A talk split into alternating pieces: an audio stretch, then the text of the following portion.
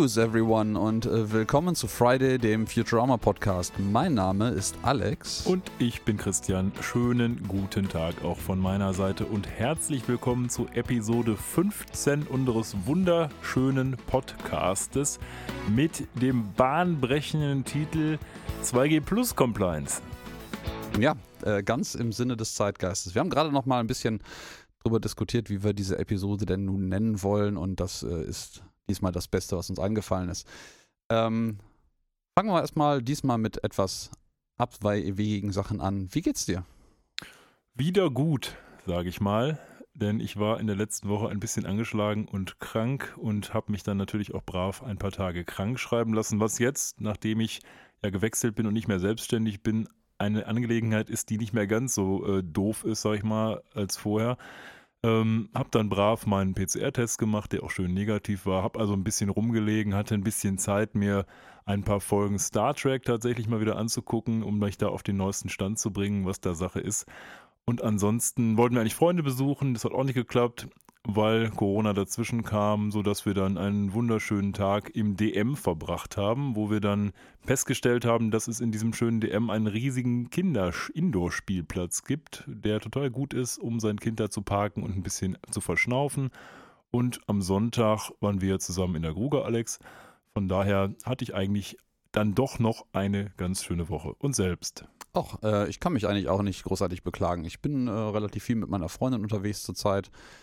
Ähm, bastel ansonsten ein bisschen an äh, meinem Auto herum und äh, baue in meiner Wohnung ein kleines bisschen um und äh, etabliere neue Dinge hier. Und äh, muss ja sagen, dein aktueller Status oder dein ähm, ja, Verlauf der letzten Woche passt ja perfekt zu unserem Titel eigentlich. Ja. Weil das ist dann jetzt tatsächlich 2G Plus Compliant mehr als das. Stimmt. Und ähm, ja, ich meine, bei mir, was man halt so in der dunklen Jahreszeit alles tut, man äh, ja, er freut sich ein bisschen äh, den Dingen, die man tun kann, obwohl das Wetter scheiße ist und die Sonne schnell untergeht. Aber ähm, das äh, hindert mich zumindest jetzt gerade auch nicht daran, nicht mal nach draußen zu gehen. Oder wie du gerade sagtest, schön am Sonntag zum Beispiel einen schönen Spaziergang hier in Essen durch die Gruga zu machen. Schöner hm, Landschaftspark, würde ich sagen, könnte man es nennen. Ähm, und äh, ja, schauen wir mal. Du wirst feststellen, solltest du mal irgendwann Kinder haben, ähm, dass es noch viel schwieriger wird, nicht rauszugehen, auch in der kalten, dunklen Jahreszeit, weil die irgendwann zu Hause mit dem Kind zusammen die Decke auf den Kopf fällt, wenn du nicht rausgehst. Ja, das ist, glaube ich, auch ein Problem, was viele Leute gerade, also ähm, verstärkt medial präsent natürlich in der Anfangszeit dieser ganzen Corona-Maßnahmen hatten, äh, aber vermutlich bis heute immer noch haben, weil ähm, ja, man unterschätzt das einfach, wenn man zu lange aufeinander herumhockt ähm, und in den eigenen vier Wänden sitzt. Ich habe das auch gemerkt, ähm, nachdem ich hier nun lange Zeit lang im vergangenen Jahr im Homeoffice verbracht habe, äh, habe ich gefühlt irgendwann jedem Knubbel in der Raufasertapete einen Namen gegeben und äh, irgendwann ist das auch echt anstrengend. Wie heißen die denn so? Äh, ähm, Gerd, Harald, Dieter, ähm, ja. Du hast ja wahrscheinlich eine schöne Liste gemacht. Naja, gut. Ja, wenn ihr euch auch auskotzen wollt, wie blöd eure Woche war oder auch uns sagen wollt, wie toll eure Woche war, dann habt ihr die Gelegenheit, das zu tun unter folgenden Adressen. Ihr erreicht uns auf Instagram und Twitter unter @fridaypodcast sowie im Web unter friday.live oder schickt uns eine E-Mail über info Ja, nachdem unsere bezaubernde Assistentin euch jetzt erzählt hat, wo wie ihr uns erreichen könnt, fangen wir jetzt mal mit der aktuellen Episode an, um die ja. es denn gehen gehen soll. Gehen wir mal rein. Genau, gehen wir mal einfach rein ans Eingemachte. Wir fangen heute mal wieder an mit dem allseits beliebten Cold Opening und ich denke, das äh, erzählst du vielleicht am besten, weil ich glaube, du bist da ein großer Fan von der Anspielung direkt in diesem Cold Opening. Was passiert denn da? Was sehen wir? Ja, was heißt hier, also ist es das Franchise, dem ich weniger zugeneigt bin als dem anderen, aber gleichwohl hast du natürlich ein Stück weit recht. Wir sehen eine Partie, man kann es entweder Holo-Chess nennen oder, so wie es in Star Wars genannt wurde, das nämlich heißt... Ähm, Dejarik oder Dejarik. Genau, ja. so heißt es. Das ist dieses Holo-Spiel. Ich glaube, das spielt Chewbacca irgendwann. Ich glaube, gegen C3PO oder so? Äh, R2D2, meine, Oder R2D2 und C3PO steht daneben und macht die ganze Zeit diese typischen C3PO-Kommentare. Oh, oh, das war kein guter Move, macht den Wookie nicht wütend. Ähm, irgendwie sowas. Ja, was sehen wir? Ja, da gibt es also eine wilde Ansammlung von verschiedenen Charakteren aus Futurama. da sind, das habe ich mir natürlich auch ein Stück bisschen rausgeschrieben, da sind Sachen bei wie ein Decapodian, ein Horrible Gelatinous Blob, der Lure, der Ruler of Persia von, von Persia 8 und ein Tresolien, den wir in dieser Episode gesehen haben, wo die alle aus Wasser bestanden haben und trotzdem die Türen nicht mehr öffnen konnten. Und ein Insektoid, Genau. den wir in dieser Episode tatsächlich nochmal sehen werden. Ja, wir werden uns ja heute der, sag ich mal, Futurama-Föderation nähern. Aber bleiben wir mal jetzt beim Thema. Also die spielen quasi so ein Schachspiel und Fry schickt quasi seinen Springer los, also so ein Pferd, das gegen, ich weiß nicht, was es sein soll, der König oder Ich der glaube, Läufer. der Läufer. Ich würde sagen, es ist am ehesten der Läufer. Ja, wahrscheinlich. Der wird meistens ja so dargestellt wie dieser Priester. Ja, das Pferd äh, nimmt am Ende des Im Tages einen Englischen Dolch. heißt die Figur auch Bishop. Ja, in der Tat. Bischof passt Ja. ganz gut. Also das ist ja wohl, genau. Das sind die beiden einzigen Figuren, die ja jetzt auch in Futurama so nicht vorkommen. Der Springer und der Bischof hier, die auf dem Feld stehen. Und das Pferd erdolcht den Bischof. ja, Nachdem der erstmal seinen Stab genommen hat und das Pferd irgendwie niedergeprügelt hat, nimm- nimmt es dann doch den Dolch und haut ihn den zwischen die Rippen. Ja, ich finde es sehr schön, weil da steckt meiner Ansicht nach noch eine andere Anspielung drin, die allerdings in keiner der Quelle, die ich bis jetzt konsultiert habe, referenziert wurde. Und ich finde das sehr traurig. Ich glaube, das ist eine Anspielung auf Battle Chess. Das kann sein. Das war ja ein Spiel, was wir auch beide, glaube ich, es gab schon auf dem C64. Das gab es für den ich, oder? C64, das gab es für den Amiga damals, das ist so äh, Ende der 80er, Anfang der 90er würde ich das datieren. Ich weiß nicht, wofür es dafür noch Umsetzungen damals gab, aber das ist ein vergleichsweise brutales, äh, eher eine Schachsimulation, nur halt mit dem extra Catch, dass äh, sobald sich die Figuren gegenseitig schlagen, die sich halt in kleinen lustigen Animationen auf äh, dem Spielbrett wirklich literal prügeln. Aber die hatten auch so andere Animationen, wenn die sich bewegen. Die Türme, das weiß ich noch, in meiner Version jedenfalls damals, das waren wie aus dieser unendlichen Geschichte. Diese so Steinbeiß. Steinbeißer Ja, genau, Dinger, ja, ja, ja, ja. Die sich dann immer in so Türme verwandelt haben. Wenn du sie bewegt hast, dann waren das so Riesen, die rumgelatscht sind. Und es gab immer für jede Paarung, sag ich mal, ein oder zwei Animationen. Und die, die Dame war so eine Hexe, die konnte dann irgendwie zaubern. Das war, war Ja. schon ganz cool. Und ich, ich glaube, wenn der König die, eine Dame geschlagen hat, dann hat er quasi einmal seinen Königsmantel aufgerissen. Dann wurde es in, zumindest in der Version, an die ich mich erinnere, verpixelt, aber es war anzudeuten, dass er darunter nackt war. Und äh, dann äh, ist die Dame quasi vor Scham und Schrecken äh, im Boden versunken. Irgendwie Ja, ja, sowas. irgendwie sowas war das. Ich Ja. glaube, Battle Chess gab es auch dann durch die verschiedenen Jahrzehnte immer mal wieder auf allen Systemen. Ist ja letztendlich eine Sache, die stirbt einfach nicht, weil Schach halt auch nicht Ja. stirbt. Äh, Wie gesagt, gerade deswegen finde ich es halt so um, umso äh, überraschender, dass das nirgendwo referenziert wurde. Im Audiokommentar wird es auch nicht erwähnt. Und ähm, eigentlich müsste die Reihenfolge ja sein, Star Wars hat dieses holographische Schach benutzt, dann hat Battle Chess danach es irgendwie als Spiel gemacht, falls es das nicht noch vorher gab, aber ich vermute mal in den 70ern gab es das Spiel noch nicht. Äh, Battle Chess hat ja keine, ist ja keine Star Wars Anspielung. Nee, nee, das schon ist ein klar. klassisches. Aber das Schachspiel. vielleicht ja auch, eine, das ist richtig, aber vielleicht hat sich das irgendwie trotzdem gegenseitig beflügelt, keine Ahnung. Ja. So, Naja. also, der ähm, Bender denkt sich, nachdem sein Bischof da gestorben ist, was soll der Scheiß? Und hetzt einfach alle holographischen Figuren auf Fry, der darauf nur sagt, hm, gut Move. Und damit gehen wir dann ins Intro der ganzen Folge. Und jetzt kommt vielleicht auch mal dazu, wie der ganze Bums überhaupt heißt und warum wir uns heute hier überhaupt versammelt haben. Genau, das haben wir nämlich noch gar nicht erwähnt. Der ganze Bums diesmal, und das obliegt gerade mir offensichtlich, heißt im Englischen Brannigan Begin Again. Und Kudos diesmal, ich meine, unsere Erwartungshaltung, wie ihr aus den vorherigen Episoden wisst, an die deutschen Übersetzer des Titels sind gering. Ähm, deswegen großes Lob an die deutschen Übersetzer. Sie haben es einfach geschafft, den Titel diesmal wörtlich zu übersetzen. Es heißt nämlich Brannigan, fang wieder an. Ja, und vor allen Dingen reimt es sich ja tatsächlich auch im Deutschen, wenn man Ja. den Brannigan mal ein bisschen deutscher ja, Brannigan, ausspricht. fang wieder an. Brannigan, fang Wie- wieder an. ja. ja. Und ähm, man hat damit, glaube ich, allerdings nicht die Anspielung, die dahinter steckt, äh, übersetzt, aber das äh, steht auf einem anderen Blatt Papier. Das ist aber auch immer viel schwieriger. Von daher bin ich Ja, lieber ja. dabei, eine Ja, literale Übersetzung zu haben, als irgendeinen Quatsch, den die sich da wieder aus dem Hintern ziehen. Das ist wahr. Ich sag mal, wenn es jetzt eine Anspielung auf einen Film oder sowas ist, dann wäre es halt ganz okay, eine Anspielung daraufhin auf die deutsche Originalsynchronisierung dieses Filmes zu machen, indem man dann zumindest die deutsche Originalübersetzung dieses Filmtitels zur Hand nimmt. Aber das muss ja nicht immer gut passen. Auch da sind ja deutsche Übersetzerteams in den 80ern, 90ern, 70ern, 60ern äh, äh, berühmt berüchtigt schlecht gewesen. Ja, und das Ganze datiert jedenfalls in der US-amerikanischen Version vom 28. November 1999 und wurde dann am 11. Dezember 2000 auch den deutschen Pro7-Zuschauern zugetraut. Und wo du es gerade schon gesagt hast, die Anspielung ist insofern da, als dass wir einen Song haben, auf den diese Episode jedenfalls in der englischen Version anspielt, Mhm. nämlich und, den und einen Film.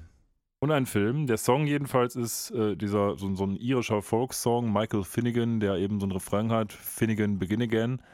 Und das haben sie einfach genommen und auf Brannigan portiert.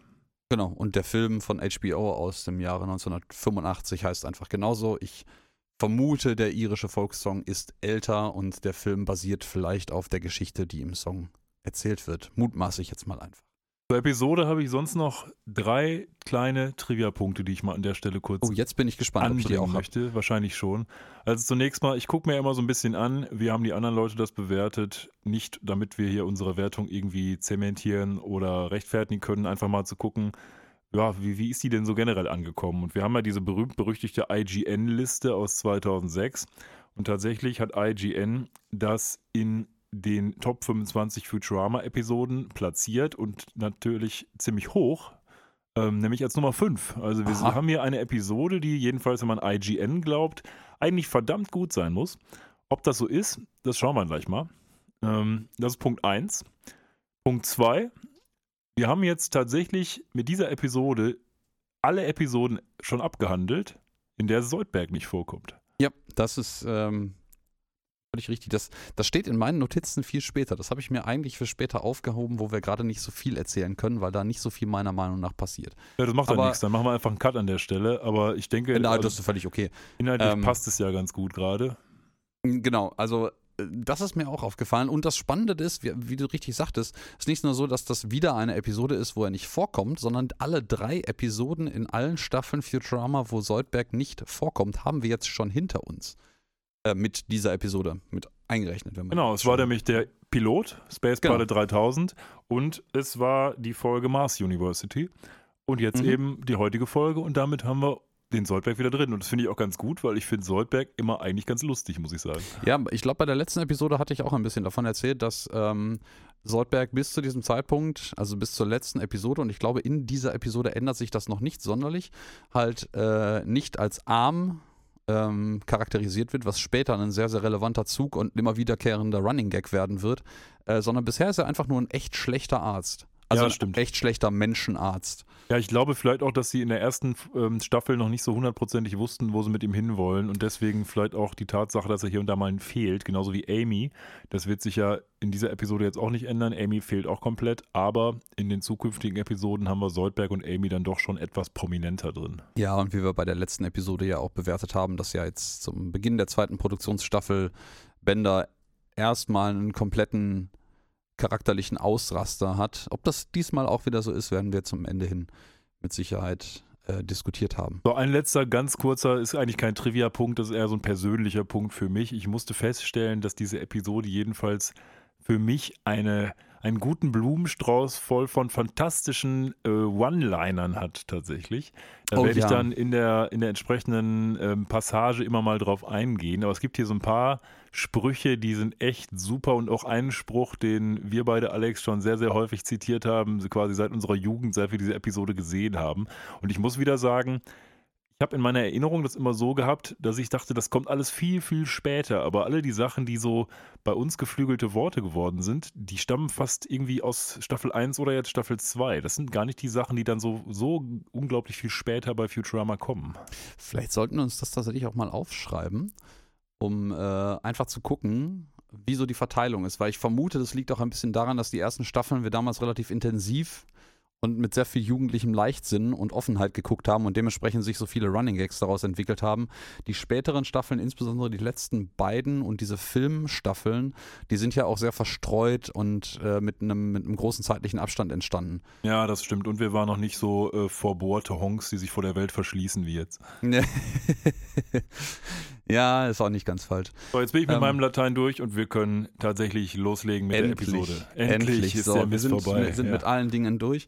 Und ja, es steigt natürlich ein mit ähm, dem Professor, der eine Delivery wieder für die Crew hat. Ähm, Bender und Fry sitzen, wie man das mittlerweile auch mehrfach etabliert hat, einfach mal auf der Couch rum und gucken irgendeinen Scheiß.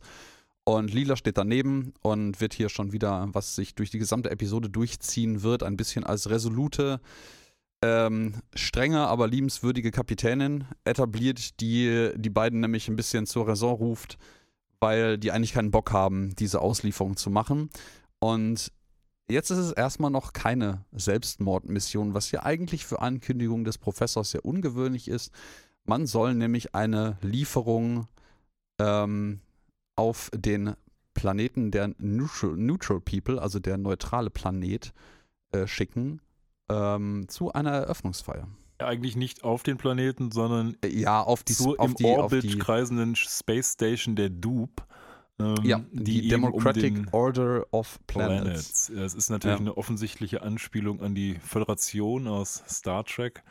Nur ein bisschen dupiger. Nur ein bisschen dupiger und die kreist eben offenbar um den Neutral Planet, der jetzt schon offenbart, was in dieser Episode ganz großartig sein wird, nämlich die Neutral People. Ja. Da freue ich mich schon immens drauf. Da freuen sich die Leute im äh, Audiokommentar auch sehr drüber, weil die äh, spätestens ab der Hälfte der Episode quasi über jeden blöden Neutralwitz äh, unfassbar lachen. Ja, so wie ich. Ich finde das nämlich auch super Äh, ja, witzig. es ist auch großartig. Äh, die wollten offensichtlich noch viel mehr dieser Witze einbauen, aber irgendwann reicht die Zeit für die Episode nicht mehr. Ähm, kleiner Einwurf, ich finde es spannend in dieser Szene, dass da schon sehr, ein bisschen subtil, so, ein- so ein comichafter Humor, der aber äh, ähm, eigentlich was, was versteckt, äh, etabliert wird, wie kräftig und stark Lila eigentlich ist, körperlich. Weil ähm, Bender und Fry und Bender seines Zeichens Metallen, voll mit, äh, voll, Full Metal Robot, ähm, wird, werden von ihr einfach von der Couch geworfen. Also sie kippt einfach mit einem Arm stehend daneben diese gesamte Couch mit den beiden äh, Kollegen um, als sie zu faul sind, aufzustehen und die Delivery zu delivern. Ja, zum jetzigen Zeitpunkt könnte man dann noch mutmaßen darüber, dass Lila vielleicht einfach ein Alien ist, das Superkräfte besitzt. Aber wir wissen natürlich schon, wie es ausgeht und dass das nicht der Fall ist. Ja, gut, wir spoilern ja die ganze Zeit. Also nein, das ist natürlich nicht so. Ähm, man kann das an der Stelle jetzt auch noch so ein bisschen als so Comic Relief äh, ähm, Ja. verbasteln, dass das einfach ein witziger Moment ist und sich da keiner Gedanken drüber gemacht hat. Aber ich befürchte, also nein, befürchte, sondern bewundere ein bisschen, dass man das hier schon etabliert hat. Das wird man nämlich später nochmal feststellen. Ja, sie ist ja so die Kampfkräftige unter der Truppe. Bender sollte ja jetzt, wenn wir uns an die Folge erinnern, wo er gegen dieses Monster im Abfluss gekämpft hat, bei den Mutanten, da wurde er ja auch schon so ein bisschen positioniert als derjenige, der dann das in die Hand nehmen kann. Aber eigentlich ist Lila, Lila ja die Kick-Ass-Frau. Das stimmt schon. Ja. Ich finde es auch schön in dieser äh, Szene, dass ähm, Hermes Conrad die äh, Anspielung auf die Star Trek Federation hier bewusst macht. Ne, es ist so ein bisschen wie die, wie die Federation aus Star Trek oder wie die United Nations aus eurer Zeit, was ja suggeriert, dass es die UN einfach nicht mehr gibt. Das ist ein bisschen, finde ich, tatsächlich gut gemacht, weil die UN, klar, jeder halbwegs gebildete Mensch weiß so in Grundzügen, was die UN ist, aber tatsächlich werden sich wahrscheinlich mehr Leute was Konkretes darunter vorstellen können, wenn du denen sagst, ja, was ist die Föderation in Star Trek statt was ist die UN, ne? Hast du völlig recht. Da habe ich nämlich auch so einen Gedanken dran verloren. So, die, die, die Abfolge ist gar nicht blöd und das ist auch so ein kleiner Seitenhieb vielleicht an den, also nicht mal als böse gemeint, aber so an den, den, den vorhandenen Bildungsstand mancher Leute, weil halt irgendwie so Populärkultur manchmal mehr Relevanz hat als äh, realweltliche Zusammenhänge. Eine Frage stellt Ist auch sich baulicher. noch. Ja. Eine Frage stellt sich noch. Wie ist los? Warum darf Hermes das ungestraft hier sagen? Genau. Du nimmst es mir aus dem Mund. Ähm, ich glaube, in, wo wird das etabliert? Staffel 3 oder 4 wird irgendwann erwähnt, dass äh, ähm, Star Trek quasi gebannt, verbannt ist. Also jede Erwähnung und alle, alle Connections dazu sind verbannt. Ist aber zumindest bis zu diesem Zeitpunkt konsistent, auch für den Zuschauer, dass Hermes Conrad das ungestraft erwähnt, weil äh, wir haben ja auch schon Spock im, im Glas gesehen und diverse andere. Aber vielleicht darf der gar nicht darüber reden, was er vorher gemacht hat. Ja, er kann ja auch sein Ding nicht mehr machen, also das Handzeichen, aber das genau. liegt halt einfach daran, dass er keine Arme mehr hat. Also das wird später in der Folge Where No Fan Has Gone Before festgelegt. Ich glaube, das ist Staffel 4. Das ist, glaube ich, diese Folge mit diesem Energiewesen, die, der da irgendwie diese ganzen Star Trek-Schauspieler festhält oder sowas. Ja, ja, ja, ja. Da werde ich dann bestimmt auch viel zu Star Trek zu sagen haben. Aber ähm, hier gibt es das offensichtlich noch nicht. Also diese Idee, dass Star Trek gebannt wurde, ist offenbar erst später bei den Showrunnern angekommen. Was ja auch nicht Ja. schlimm ist, aber hier haben wir dann, sag ich mal, so einen Ausreißer noch, der im Gesamtkontext für ein Futurama ein bisschen weniger Sinn ergibt. apropos Showrunner, ähm, ein, ein Trivia, was ich vergessen habe zu erwähnen, bevor wir jetzt weiter die, die Story abreißen. Ähm, das äh, Star Wars Chess äh, am Anfang hat tatsächlich dafür gesorgt, dass ich glaube, David oder irgendeiner der Showrunner wurde tatsächlich auf die Skywalker Ranch eingeladen und dort mit den Machern und äh, Produzenten von Star Wars zu diskutieren und äh, zu quatschen. Ach krass. Das fanden die irgendwie beeindruckend und lustig, diese Anspielung. Und die offensichtlich mochten sie Futurama auch, deswegen hat man ihn eingeladen. Ich habe, äh, als ich das bei Wikipedia gegoogelt habe, dieses Spiel gesehen, Äh. dass es auch Regeln hat. Ähm, also es, Es- hat tatsächlich offenbar Regeln, die man befolgen muss. Ich bin nicht sicher, wie die sind, aber da gab es einen Abschnitt darüber. Also muss ich mir mal durchlesen. Ja, ich glaube, Lewis Morton war es, der, der Writer dieser Episode, der wurde eingeladen. Ja. Gut, sie sollen also etwas zur Dupe liefern und zwar eine Riesenschere, damit damit ein äh, Band durchschnitten werden kann. Ja, die Eröffnungszeremonie nämlich, es ist nämlich, geht nämlich um die neue, das neue Dupe Headquarters, also die neue Hauptverwaltung der Democratic Order of Planets. Ja, und der, der äh, Professor hält die auch hoch. Also es ist wirklich eine beeindruckend große Schere. Die ist irgendwie, also die wirkt irgendwie so ein bisschen wie so eine Kinderschere, weil die sehr, sehr rund ist. Sehr, sehr stumpf vorne. und ja. sehr stumpf, ja. Also stechen und pieksen kann man damit nicht, aber vermutlich, also hoffentlich ganz gut schneiden. Äh, aber die ist halt irgendwie einen Meter lang oder so. Was, wir, was mir jetzt gerade einfällt, sie fliegen ja dann zu dem Neutral Planet und der Neutral Planet ist in der Neutral Zone. Und Ja. die Neutral Zone gibt es natürlich eins zu eins in Star Trek auch. Also von daher ist es offensichtlich auch noch eine Das, Anspielung. das ist die neutrale Zone zwischen der Föderation Und und den den, Romulanern. Romulanern. ne? Ja, Ja, genau. genau, genau. Ja, ja das, das, das zieht sich hier so ein aber bisschen haben, durch. also das wird immer besser, weil sie haben ja offensichtlich die neutrale Zone in Star Trek und haben einfach gesagt, okay, wer wird da wohl leben? Ja, die, die neutralen People halt. Und das ist eigentlich total super, dass die das so gemacht haben. Und hier sehen wir tatsächlich dann auch das erste Mal, abseits von einem großen Festsaal mit einer ganzen Menge von festlich gekleideten Aliens diverser Couleur, einen der Neutralen, der Neutral People. Es ist ein Ja. Herr in feschem Grau gekleidet, mit einer doch sehr herausstechenden roten festivi äh, festiven Schärpe, mit einer sehr grauen Hautfarbe und einem allgemeinen, ich würde nicht mal sagen neutralen Gesichtsausdruck, sondern eigentlich guckt er ziemlich grimmig. Ja, wobei neutral und grimmig wird ja gern mal verwechselt. Ich gucke auch immer neutral und die Leute denken, ich gucke böse. Nun, Nun, lassen wir das mal so im Raum lassen stehen. wir das so stehen, ja. Aber in der Tat, also da steht ein, ein Nutteltyp daneben, während irgendwie die Präsidentin oder wer auch immer das ist von den Dupes da die Ansprache hält und gerade die Echsenmenschen die Insektoiden fressen. Also es ist einfach ein bunter Haufen von, von Während Völkern. sie gerade sogar erwähnt, dass sie, die, die Dupe halt große Errungenschaften äh, hat, unter anderem sogar den Frieden zwischen den Echsenmenschen äh, Menschen und den Insektoiden, während ein Echsenmensch gerade einen Insektoiden auffrisst und dann vom Scheinwerfer angeleuchtet wird und den wieder ausspuckt und die beiden die Hände schütteln. Ich finde das eine schöne Szene. Also ich muss an der Stelle auch nochmal eins sagen. Das Ganze ist ja tatsächlich so wie die Föderation. Also da sind also verschiedene Alien-Spezies, die unter einer Schirmherrschaft, sage ich mal, verbunden sind. Und wenn ich mir so angucke, man muss sich ja eigentlich nur die, die aktuellen Tagesgeschehnisse mit Ukraine zum Beispiel angucken. Wenn ich mir angucke, wie allein die EU daran knappst, ähm, einen Konsens zu erzielen, dann frage ich mich doch, wie das in der Zukunft machbar ist. Bei Star Trek ist das natürlich wieder so eine Gene Roddenberry-Utopie, dass alle Happy Hippo sind und äh, sich immer einigen. Aber in der Realität wird das doch niemals funktionieren. Nee, also da werden immer, also je, je größer und diversitär die, die Gruppe ist, desto mehr Kompromisse müssen geschlossen werden und desto schwieriger wird es überhaupt, einen irgendwie gearteten Kompromiss zu finden, mit dem alle Beteiligten irgendwie so halb leben können. Äh, und dann musst du für viele Leute immer noch eine Ausnahme machen, damit es irgendwie funktioniert. Ja, Zumal eben. du hier ja auch, du hast ja hier nicht mal eine Spezies, du hast ja hier nicht mal irgendwie Menschen, die halt alle so grundlegend, so Essen, Atmosphäre, äh, Luft, so, vielleicht auch soziale Interaktion, aber da wird es schon ein bisschen anders, äh, die gleichen biologischen Grundbedürfnisse alle irgendwie so mit sich bringen, sondern du hast ja äh, komplett unterschiedliche Wesen hier, ne? Also Insektoiden, die Reptilien, Menschen. Finde ich lustig, dass das zwei verschiedene Planeten sind. Es wäre irgendwie witziger, wenn das irgendwie ein Planet wäre. Ähm, Ja. Wen wir auch haben, sind die Amazonen, die sehr viel Snoo-Snoo brauchen. Das wissen wir jetzt noch nicht. Aber sie stehen Fry gegenüber mit einer großen Keule und da lernen wir sie, glaube ich, tatsächlich erstmalig kennen, dass Ja. es so eine Spezies gibt. Und wen es dort auch gibt, sind. Und- Hm? Kurzer Einwurf. Ja. Fry flirtet ein kleines bisschen mit ihr. Es, es ist Ja. ein Minimal, also für Fry ist es schon ein weiter Wurf, ja. das, das stimmt. Aber ähm, Also eine sexy Unbekannte auf einer interplanetaren Konferenz, die ungefähr doppelt so groß ist wie er und eine Keule dabei hat. Wer könnte da widerstehen? Ja, er lädt sie auf einen Kaffee ein. Also das ist für Fry schon ein ziemlich offenes Flirten. Bin nicht sicher, dass sie weiß, was ein Kaffee ist, aber das ja. äh, weiß Fry ja auch nicht, dass sie das nicht weiß. Das ist das Tolle daran.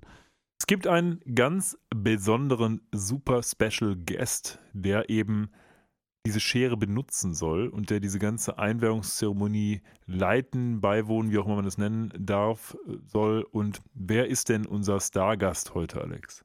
Ja, unser allseits beliebter, für diese Episode sogar namensgebender Titelheld Zap Brannigan himself. Mit seinem kleinen Begleiter Kiff. Genau, der Zapper ist mal wieder am Start. Und der entdeckt natürlich in der Menge sofort die Planet Express Crew, hier reduziert nur auf Bender, Lila und Fry, während Lila diese riesige Schere in der Hand hält, die sie äh, liefern soll. Und da, da bricht für mich so diese Story das erste Mal ein kleines bisschen, weil wir wissen alle, dass der Brannigan irgendwie ein bisschen bekloppt und ein bisschen dämlich ist äh, und verzweifelt. Aber ähm, diese Begegnung geht halt, sagen wir mal, nicht gut aus für die Planet Express Crew, weil Sepp Brannigan sie hier jetzt mit der Schere in der Hand völlig arbiträr eines Verbrechens oder der Planung eines Verbrechens beschuldigt. Das weiß ich nicht, ob es völlig arbiträr ist. Also ich kann das schon nachvollziehen, was du sagst, aber für mich sind zwei Punkte, die, sag ich mal, dagegen sprechen. Einer ist Story-wise und der andere ist eher persönlicher Natur. Ähm, Story-wise kann ich das schon nachvollziehen, weil am Ende des Tages, er will sie ja verhaften und nimmt sie dann mit und alles. Also ich kann schon nachvollziehen, dass der Brannigan, der ja ganz offensichtlich auf Lila völlig abfährt, vielleicht Fantasien davon hat, dass er sie verhaften darf. darf. Also dementsprechend finde ich jetzt klar, die Begründung ist natürlich Mm. Bullshit, aber das ist ja nichts Neues, dass der Brannigan Bullshit labert. Dementsprechend kann ich das jetzt hier ein Stück weit nachvollziehen. Zum Zweiten, und das ist jetzt eher das Persönliche, ich finde einfach die Argumentation von ihm einfach lustig. Ja, die, die ist natürlich, die ist völlig genauso gerade an für den Juristen genauso absurd wie der, wie der nun kleiner, kleiner Griff vorweg, der später folgende Gerichtsprozess.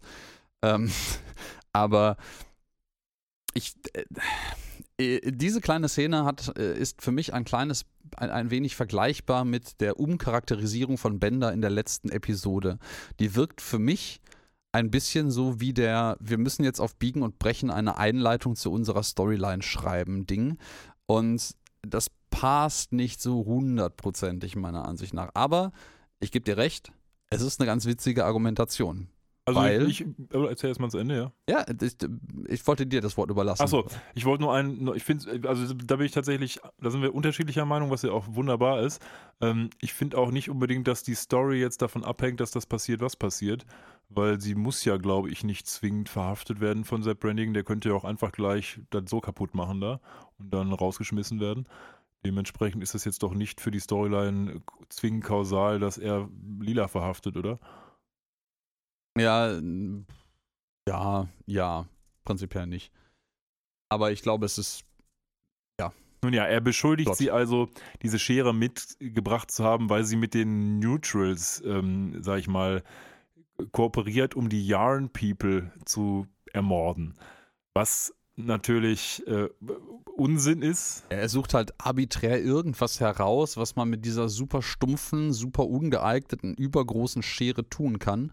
Äh, ich glaube, Lila er sagt ihm das sogar und dann zeigt er natürlich auf die Yarn People von Nyla 4. Ähm, vielleicht eine kleine Anspielung wortlich auf Nylon oder so. Ja, vielleicht. ähm, äh, wo halt einfach so drei Wollknäuel mit Kopf und Augen in der Gegend herumsitzen und lustig machen. Ähm, und die kann man natürlich wunderbar auch mit einer nicht sonderlich scharfen Schere ermorden, weil das im Endeffekt halt, das ist halt Garn.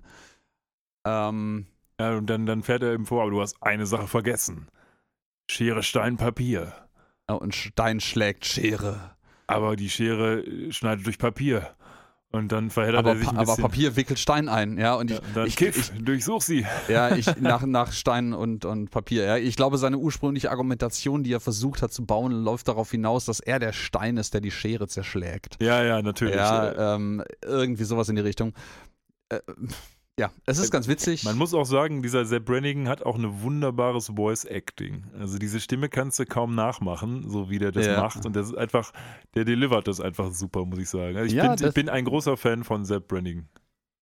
ja, ja. And bring me a rock, sagt er auch noch. Ja, ja, bring mir meinen Stein, als, als wenn er das irgendwie. Und was auch hier schon etabliert wird, ist halt seine offensichtliche Ablehnung gegen die Neutral Ja. People. Ja. Ähm, das sagt nämlich zu, zu Lila auch, so beautiful, yet so neutral. Und das passt auch ein bisschen zu einem Charakter wie Sepp Brannigan an der Stelle wiederum, die Neutralen zu hassen, also die Leute, die immer versuchen, irgendwie vielleicht Kompromisse einzugehen, zu vermitteln und so ein bisschen ohne eigene Meinung da, dazustehen. Ist so ein kleines bisschen wie die Schweiz vielleicht. Ähm, weil ich, ich glaube, er lebt von Polarisation und von, von auf einer Seite stehen und sich damit identifizieren, weil der Mann offensichtlich harte Probleme mit seiner eigenen Ide- Identität hat, würde ich mal so. Ja, vor allen Dingen ist er ein Darlegen. Hedonist. Und ich würde sagen, die Neutralität, wie du richtig sagst, dieses Zurücklehnen und bedächtig sein, das ist ja nicht so das Ding von Hedonisten.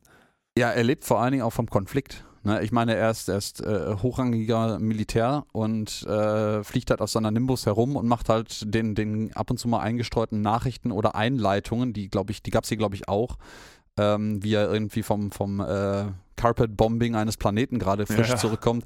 Er lebt vom Konflikt und vom, sagen wir mal, gewaltsamen Lösen solcher. Ja, aber dann passt es doch, also äh, du hast völlig recht und ich würde auch sagen, er lebt und geizt sich auch selbst daran auf, dass er selbst so eine Autorität ist, auch in den Augen anderer und quasi tun und lassen kann, was er will. Und dementsprechend finde ich durchaus, dass das passt, was er macht, weil er seine eigene Autorität einfach nutzt, um eine Frau, die er ja toll findet, einfach mal zu zeigen, hey, ich kann hier quasi machen, was ich will. Ja, je näher ich jetzt über deine Argumentation nachdenke, desto plausibler finde ich die schon. Ich finde aber noch die Einleitung dazu, gerade Futurama üblich, nicht offensichtlich genug. Das stimmt schon. Ähm, also, aber je näher ich über diese Szene nachdenke, der Verhaftung von Lila, die ja schon sehr im Vordergrund steht, und Fry und, und, und Bender sind halt nur neben Kriegsschauplätze dabei, ähm, desto eher hat das für mich so ein Beigeschmäckle für so eine Einleitung für einen schlechten Porno. Ja, genau. Ja, das passt doch total zu Sepp Brannigan. Da- Das wieder, ja genau, deswegen sage ich, deswegen gebe ich dir da insofern jetzt auch im Nachhinein ein bisschen recht. Ähm, das passt total zu Sepp Brannigan.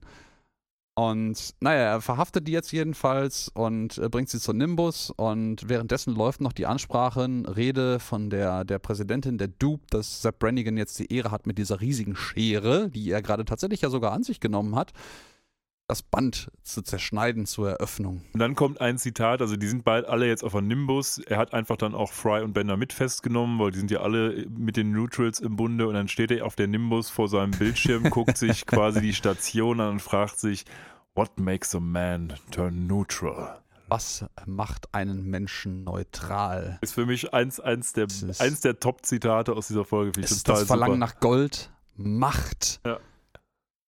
Und er Oder- fragt sich das ernsthaft. Also da sieht man, er ist einfach ein absoluter Hasser. Or were you Ja. born, born with a heart of neutrality? Wurdest du mit einem Herz voller Neutralität geboren? Ja, ich glaube, das sagt er zu Fry sogar. Absurd, aber total witzig, Es weil ist- Je näher ich jetzt über diesen Gedanken, der, der quasi gerade in meinem Kopf sich festfrisst, nachdenke, desto mehr wirkt das immer noch wie eine Einleitung zu einem billigen Porno. ja völlig, weil, weil, es so völlig arbiträrer Schwachsinn ist. Ja, ja, in der Tat. Ja? Und die Präsidentin der Dupe hat auch gerade schon so ein bisschen geguckt, ja, wo ist er denn hin, der Sepp Brannigan? Weil eigentlich sollte er mit dieser Riesenschere jetzt das Band durchschneiden.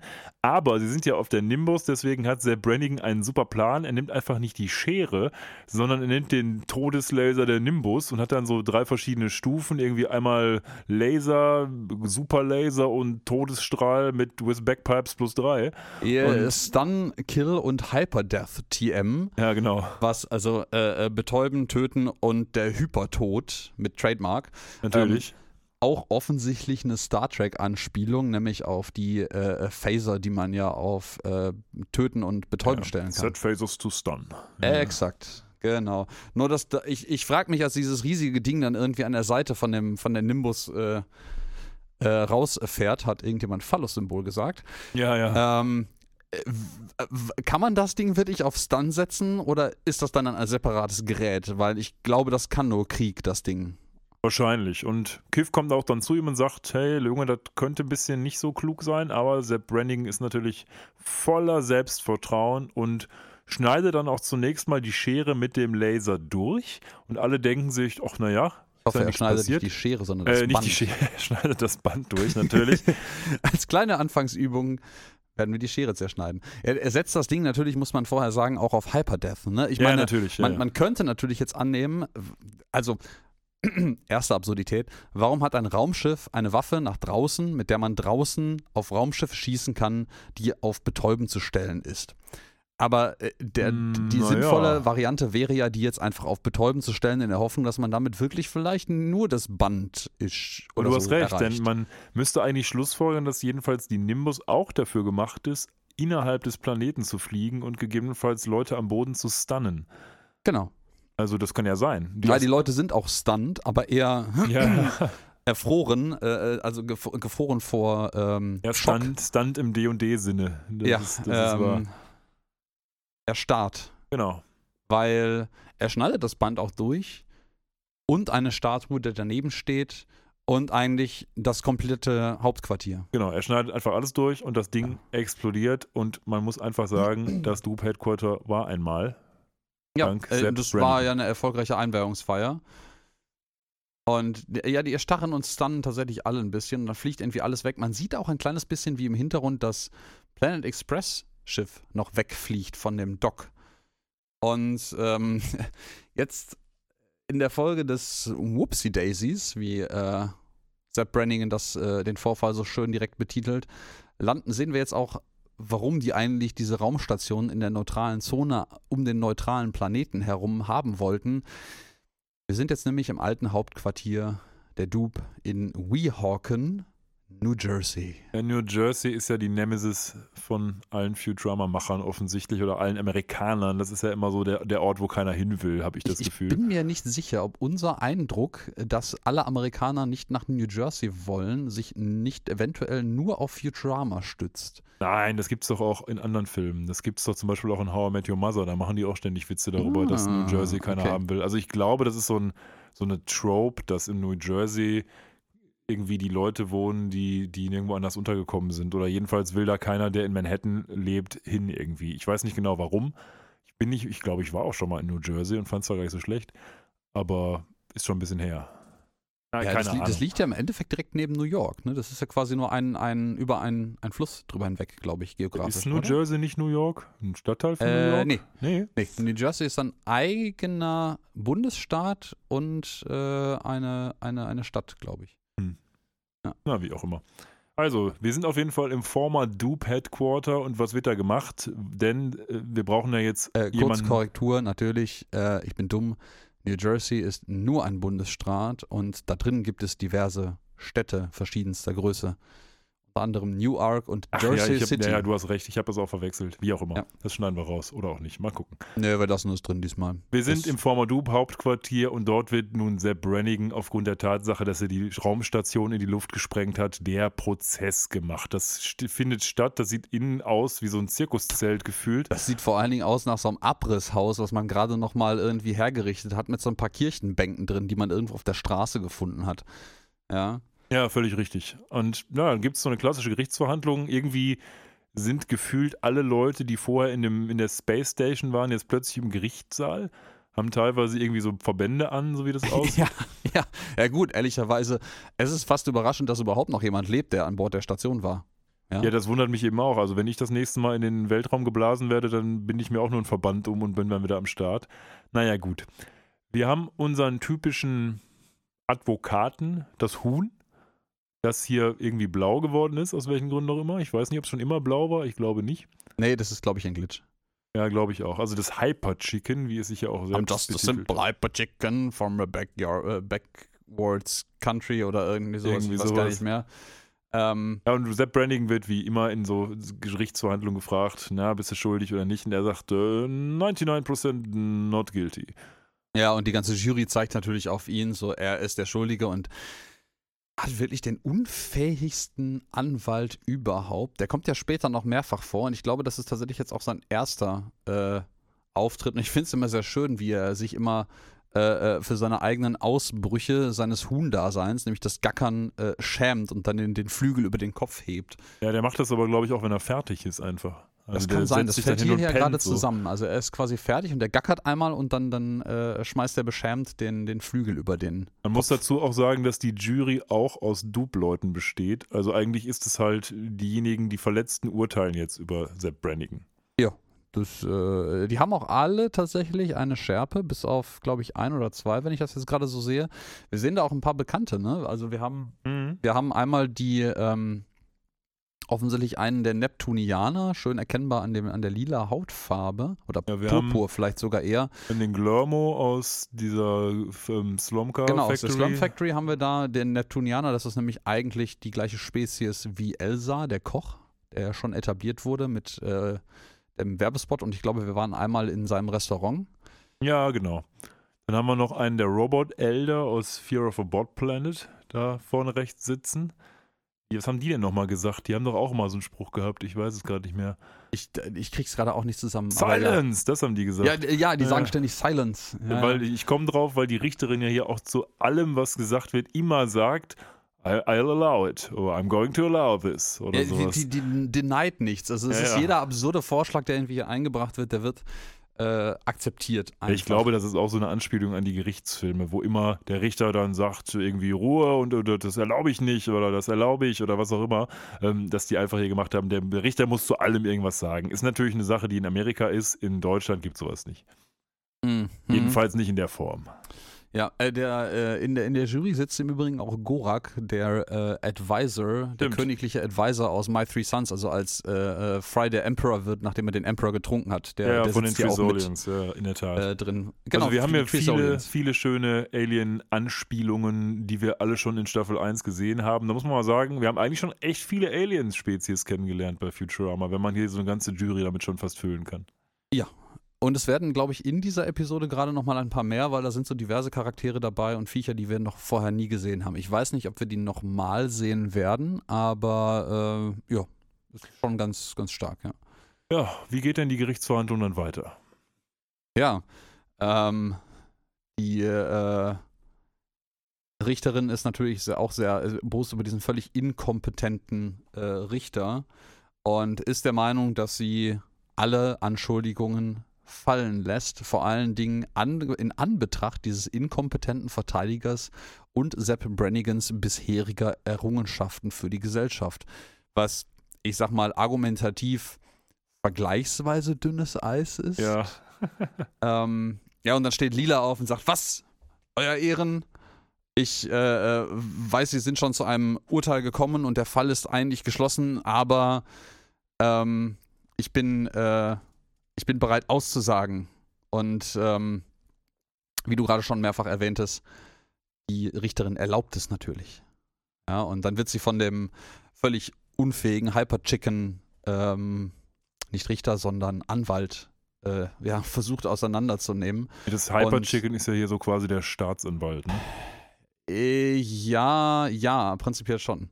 Stimmt, der ist der, der ist der, es ist äh, der, der Staatsanwalt, du hast völlig recht. Ja, ich habe das gerade falsch übersetzt, aber es ist nicht ähm, Sepp Brannigans Verteidiger, sondern es ist der Staatsanwalt. Der Branning hat keinen Verteidiger. ja, der, der, verteidigt hat sich selber. als Verteidiger. Und er nimmt dann auch Lila ins Kreuzverhör und das Kreuzverhör besteht quasi daraus, dass er versucht, sie zu diskreditieren, indem er so sich langsam daran herantastet mit Fragen, mit wem sie denn Sex gehabt hätte. Und dann sagt sie, ja, hm, hm, hm, das ist ein bisschen vage, ja, kannst du nicht mal auf denjenigen zeigen. Dann zeigt sie halt auf Sepp Brannigan, dann, oh, geht ein Raunen durch den Saal, dann fragt er nochmal, ja, wer ist das denn? Ja, Sepp Brannigan. Derselbe Sepp Brannigan, der nicht das Dupe-Hauptquartier in die Luft gesprengt hat. I rest my case. Und äh, das ist natürlich wieder so eine. Erstens ist es eine wunderbare Absurdität und zweitens ist es natürlich absoluter Bullshit in der Argumentation. Ja, aber es erinnert einen so ein bisschen an die unzähligen schlechten äh, Gerichtssendungen und deren ah, teilweise auch ein bisschen zweifelhafte Korrektheit. Ja, Ja. aber die Jury zieht sich zur Beratung zurück, äh, läuft aus ihrem ähm, ja, Jurypodest rechtzeitig heraus, kommt quasi im gleichen Augenblick, wo der letzte rausgegangen ist, ähm, auf der linken Seite wieder rein. Ja, mit der Glurmo, ne, Slurmo, wie heißt der der? Glurmo ist der Glurmo, letzte, der ja. rausgeht, genau. Der kommt auch als erster wieder rein, hat seinen Zylinder übrigens auch auf, der immer noch sehr süß aussieht. Ja. Sagt dann mit seiner Piepse-Stimme, dass eben die Jury zu einem Verdict gekommen Ja, ist. so, wir sind zu einem Entschluss gekommen, zu einem Urteil. Wir halten ihn für schuldig. Genau. Und ähm, jetzt sch- schön an der Szene, das haben wir gerade gar nicht erwähnt, finde ich, als ähm, Lee dazu gibt, dass sie mit Sepp Brannigan Sex hatte, sitzt äh, Fry ja, also Fry sitzt ja schon die ganze Zeit im Publikum, aber in diesem Moment sagt er quasi Wuh! Ja, ja. und schreit in ihre Richtung. Und genau das gleiche macht Lila jetzt, als das Urteil verlesen wird und Sepp Brannigan quasi naja, nicht verknastet wird, sondern das, das Urteil fällt überraschend milde aus. Er wird nämlich einfach nur aller seiner Titel und Ränke entwürdigt und Ränge, ja. ähm, kriegt seinen, auch seinen Kapitänsstatus entzogen und ist quasi ein einfacher Zivilist jetzt. Ja, der wird einfach rausgeschmissen aus der ganzen Organisation, in der Tat. Und dann macht er etwas, was seine gesamte Argumentation total wie ein Kartenhaus zusammenfallen lässt. Nämlich am Ende sagt er nochmal, es war eigentlich alles Kiffs Schuld. Was natürlich, naja, seine Argumentation, die er vorher hatte, dass er überhaupt gar nichts gemacht hat, ein bisschen zuwiderläuft. Ja, natürlich, vor allen Dingen, wenn das der Fall wäre, dann hätte er von vornherein sagen können, so ich war nur ein, ein äh, äh Hilf Helferlein, aber eigentlich war Kiff die treibende Kraft. Und ich finde ich find das sehr schön. Ich weiß nicht, ob das irgendwie eine Anspielung auf Patriotismus im Allgemeinen sein soll oder auf amerikanischen Patriotismus im Speziellen, aber ähm, er, er, verlässt dann mit, mit sorgenschwerem Gesicht und, und Tränen in den Augen und dem einen oder anderen Schluchzer den Gerichtssaal, der im Übrigen tatsächlich ein bisschen wie eine Kirche aufgebaut ist mit diesem Mittelgang, ähm, wo er zurückläuft zum großen Ausgangstor oder Eingangstor. Und kurz auf, auf der Treppe quasi, auf der Schwelle dreht er sich um lässt Kiff nochmal eine Flagge hinter sich aufziehen und ähm, ein bisschen wackeln damit, damit sie aussieht, als würde sie im Wind wehen und hält dann eine pathetische Rede ja, ähm, die ist relativ kurz, die Rede. Ja, die eigentlich. ist relativ kurz, ein bisschen, bisschen pathetisch irgendwie. Ja, du kannst einen, einem Mann seinen Titel und seine Uniform wegnehmen, aber du kannst ihm nicht seine Würde wegnehmen oder irgendwie so einen Schwachsinn. Für mich ist das so eine ähm, typische Mel Gibson-Rede. Es gab ja mal so eine Zeit, da hat gefühlt Mel Gibson jede Woche so einen Patriotenfilm rausgehauen. Sei es als irgendwie ja. Soldat oder als. Bürgerkriegskämpfer oder sowas.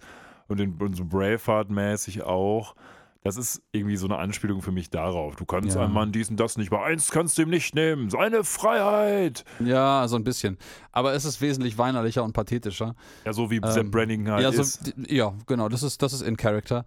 Und ja, ganz am Ende sagt er noch, ah, außerdem, äh, äh neben all dem, es war Kiffs Schuld. So, und die Richterin lässt sich dann irgendwie noch kurzfristig dazu hinreißen, auch Kiff rauszuschmeißen, der dann quasi keine Wahl hat, als mit Sepp Brannigan um die Häuser zu ziehen.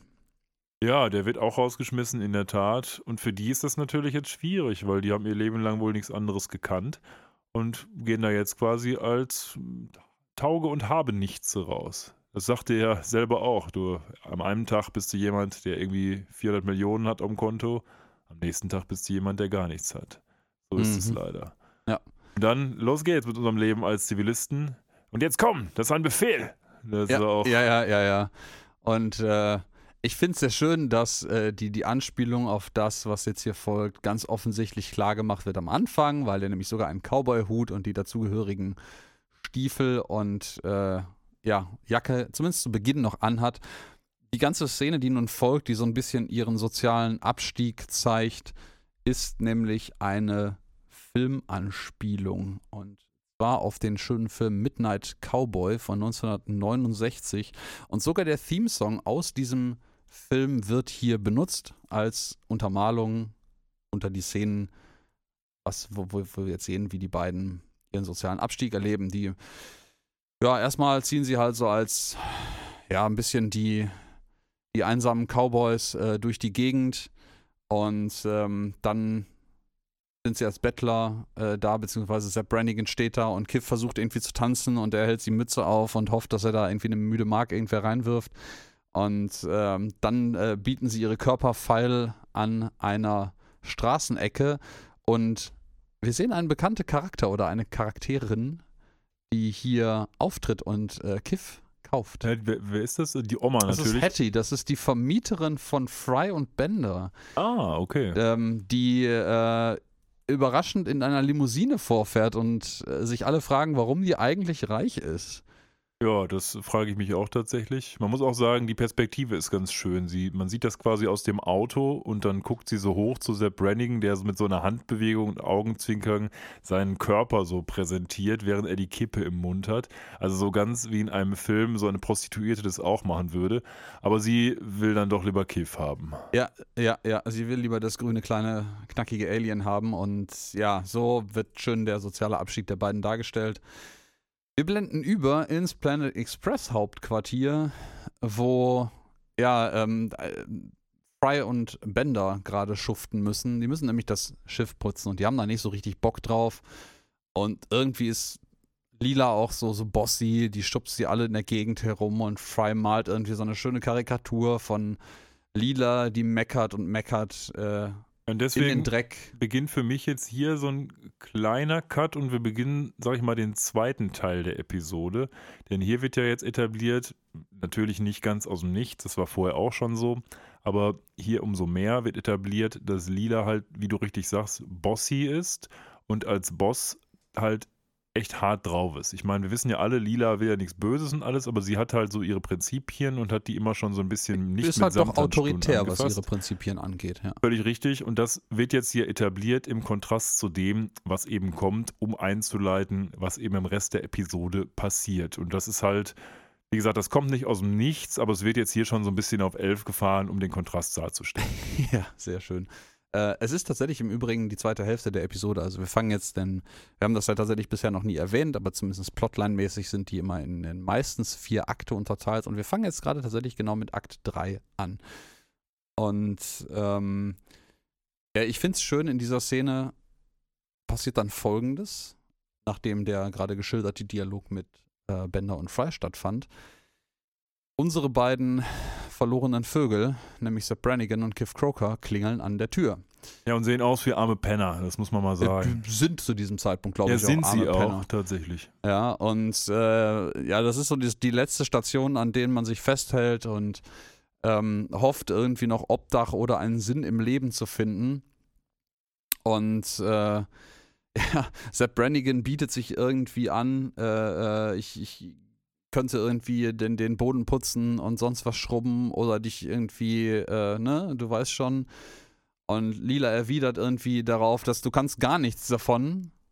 Eigentlich gar nichts. Und äh, ja, Kiff könnte es ja vielleicht. Aber sagt er nicht auch, er könnte irgendwie Beischlaf anbieten? Oder ja, ja, ja, ja, genau. Ja. Also er bietet ihr auch Beischlaf an. Das ist äh, auch äh, sehr schön. Ich weiß gar nicht, ob der Part immer noch parallel zu Midnight Cowboy ist oder ob das jetzt sehr freie Interpretation ist. Ich habe den nicht ähm, gesehen. Nee, ich auch Ahnung. nicht. Ich auch nicht. Ich habe es ein bisschen nachgelesen und ich fand es krass, dass es in diesem Film offensichtlich um äh, ja auch einen, einen Cowboy auf dem absteigenden sozialen Ast gibt, der sich dann als Stricher anbietet äh, und irgendwie Männern im, im Kino Oralsex anbietet und solche Dinge. Äh, und der Film ist von 1969 und ich finde das ziemlich krass. Ja, ist relativ progressiv für ja, die Zeit. Genau. Das ist wahr. Und ähm, also wenn das ist aber keine Komödie wahrscheinlich, sondern nee, nee, nee, das ist ein, ein ernstzunehmender Film. Ja. Da haben, da haben tatsächlich auch, glaube ich, ein paar namentliche, äh, äh, durchaus namentlich relevante ähm, Schauspieler mitgespielt. Da ist nämlich unter anderem Dustin Hoffman die Hauptrolle. Ah, richtig. Ich hatte das auch gelesen. Ich konnte mich aber nicht mehr an den Schauspieler erinnern. Ja, das war Dustin Hoffman auf dem aufsteigenden Ast. Das war ja wahrscheinlich auch so die Ecke später dann Rain Man und so. Das kam ja wahrscheinlich zehn Jahre später oder so, keine Ahnung. Ja, ich vermute mal, das ist. Äh, oder etwas weiter noch ja. vielleicht. Aber hat der den Midnight Cowboy gespielt, Dustin Hoffman, oder? Äh, ja. Oh, krass. Ich glaube ja, der müsste die Hauptrolle Oder war der haben. noch sehr jung? Äh, ja. Ja, ja, ja, ja. 69, wie alt war denn der Herr da? 3, 32 war der da. Ja. Oh, naja, also, am Ende des Tages, eigentlich hat Lila relativ wenig Bock, denen irgendwie Shelter zu bieten. Aber wir haben ja noch den eigentlichen Eigentümer der ganzen Anlage, nämlich den Professor. Und der eilt ihnen jetzt so ein bisschen, ja, vielleicht nicht zur Hilfe, aber er hilft ihnen dann doch, dass hier eine Arbeit für sie drin ist. Mhm. Denn, naja, er kennt den nämlich. Er nennt ihn auch direkt, ach, du bist ja hier der Disgraced Captain. Ja, der der entweihte Kapitän. Und äh, den nehmen wir doch mal mit, weil der kann alle möglichen Leute hier mal schön davon ablenken, dass unsere Safety-Protocolls totaler Mist sind. Und ja. dementsprechend werden die einfach eingestellt als Delivery Boys. Lila ist da nicht so erbaut drüber. Ähm, ein, ein weiteres schönes Zitat, was ich noch ein bisschen überinterpretieren möchte aus dieser Szene, ähm, bevor der Professor dazu kommt, ist nämlich auch, dass ähm, Sepp ja natürlich auch körperliche Liebe und sich da als, als Stricher ihr für sie anbietet. Und äh, er sagt irgendwie auch, dass äh, You are the only woman that ever loved me. Und äh, sie sagt so, ich habe dich, ich hab dich nie geliebt. Und er so, ja, so physically. Also die, du bist die einzige Frau, die mich äh, körperlich jemals geliebt hat. Und ich denke mir so, ist sie die einzige Frau, bei der er wirklich jemals gelandet ist mit seiner Masche oder was soll das also aussagen? Scheinbar ja, aber ich glaube, es ist einfach nur ein Gag. Ich kann mir das eigentlich nicht vorstellen, weil es gibt garantiert genug Frauen, die einfach nur darauf abfahren, dass er da der Superheld der Dupe war und da mit seinem riesigen Starship überall rumfliegt. Also Ich- irgendwen gibt es bestimmt, der Ich das könnte mir aber auch vorstellen, dass es offizieller Kanon ist, dass er, äh, dass das Lieder bis zu diesem Zeitpunkt zumindest seine einzige Dame ja, es war. würde ja auch zum Charakter passen, dass der Brannigan, der so der absolute Aufschneider ist und dementsprechend das Mhm. bislang nur einmal geschafft hat. In der Realität würde ich leider vermuten, dass er schon deutlich mehr Frauen gehabt hätte. Ja, aber gut, fast forward. Die beiden sind jetzt Teil der Crew und äh, wir haben eine kurze Szene, wo die beiden dann am Tisch sitzen für die Planung der nächsten Selbstmordmission. Ja, erstmal muss der Professor sich überlegen, wer denn jetzt die Neuen und wer die Alten sind, weil irgendwie hat er total vergessen, wer überhaupt seine alte Crew war und denkt sich so, ja, Hermes, sag doch mal, wer ist denn jetzt hier irgendwie der Neue und der Alte und der muss ihm erstmal auf die Sprünge helfen. Das ist grüne Alien und der Fette, ja. Ja, genau. Und am Ende des Tages gibt es eine Delivery zu tätigen, nämlich nach Stambos 4, wo äh, das Problem besteht, dass die Gravitation extrem hoch ist und deswegen alles natürlich ultra, ultra schwer ist, was dahin geliefert wird. Ja, und passend dazu müssen sie nämlich Kissen liefern. Natürlich, ja. Es scheint da offensichtlich ein Bedürfnis für Kissen zu geben, wenn alles so schwer und so hart ist. Ähm und ja, auch das wird wieder irgendwie als Selbstmordmission angekündigt, ein bisschen. Äh, weil man weil seinem eigenen Haar genau, erschlagen könnte sein, dass du von deinen eigenen Haaren erschlagen wirst, weil du das Gewicht nicht tragen kannst. Da hätte natürlich eigentlich der Professor den größten Vorteil, weil er doch sehr glatzköpfig unterwegs ist, aber er ist wahrscheinlich körperlich der am wenigsten wird. Genau. fähige hier. Der Ja, der hat keinerlei Konstitution mehr. Also dementsprechend. Nee. Und der hat natürlich auch keinen Bock, sich in Gefahr zu begeben. Der Äh, nö, nö, der schickt ja immer nur fleißig seine Crew äh, unterwegs. Und äh, ja, während sie auf dem Weg dahin sind, ähm, versucht Sepp Brannigan in seiner charmanten Art natürlich anzubandeln mit äh, Fry und Bender, weil er offensichtlich kapiert hat, dass er jetzt gerade in der Situation bei Lila einfach gar nicht landen kann. Und äh, macht diverse sehr lustige sexualisierte Anspielungen darauf, ob es denn nicht ob denn dieser sehr strenge Captain Lila nicht irgendwie so eine Spanking-Policy hätte, also so, gibt es irgendwie Klaps auf den Arsch, wenn du dich nicht benimmst und äh, bietet sich quasi an, für die Crew in die Bresche zu springen, falls es irgendjemanden auf den Arsch geben sollte. Eigentlich werden da hier zwei Dinge etabliert. Zum einen wird nochmal zementiert, dass Lila echt ein bossy Captain ist, weil Ja. Fry und Bender beschweren sich ja darüber, dass sie eben so, so hart ist und mean ist. Und auf der anderen Seite eben, dass der Brannigan immer noch eigentlich voll auf Lila abfährt. Nämlich dadurch, dass er sich quasi anbietet, ja, hör mal, wenn, wenn irgendwas passiert, dann lasst mich doch da hingehen, dann krieg ich da auf den Arsch. Ja, genau, dann, dann krieg ich, dann krieg ich halt äh, den Arsch versohlt. Und wieder ein wunderbarer Spruch von Sepp Brannigan an dieser Stelle eben, ja, here's to the schmoes who are working for the man, even if the man is a hot, sexy female man. Das ist super. Und dann trinken die eben Bier zu dritt und haben sich so ein bisschen angefreundet. Also man merkt hier, der Sepp, der, der holt so ein bisschen seine Fühler raus und versucht mit den gleichrangigen, nämlich den armen Arbeitern, so wie er sich jetzt sieht, mal anzubandeln. Ja, der, der Captain versucht sich quasi mit dem gemeinen Pöbel gleichzuspielen. Ähm, ich Genau. ich finde es im Übrigen schön, dass die äh, hier äh, ähm, dem, dem Man gegenüber aufzustehen, äh, erinnert mich irgendwie direkt an den äh, äh, Janes Song aus, aus Firefly. And he stood up to the man. Stimmt. Ja. Ähm, Man- man- man muss sich Wobei überlegen- The Man ja im Englischen so ein feststehender Begriff ist. Ja, ja, selbstverständlich. Ähm, Firefly hatte so wenige Episoden, aber trotzdem kommt man irgendwie öfter mal drauf zurück. Ich muss das unbedingt mal wieder gucken, das war großartig. Also es ist, das sind immer noch so Sachen, ich habe das mittlerweile so lange nicht mehr geguckt, dass ich so ein kleines bisschen auch da langsam anfange, Angst zu kriegen, dass das echt schlecht gealtert ist. Ja. Weil es ist erschreckenderweise jetzt auch 20 Jahre alt. Das ist von 2002 oder so. A Hero Called Jane. Ja, Janestown. Beste Episode.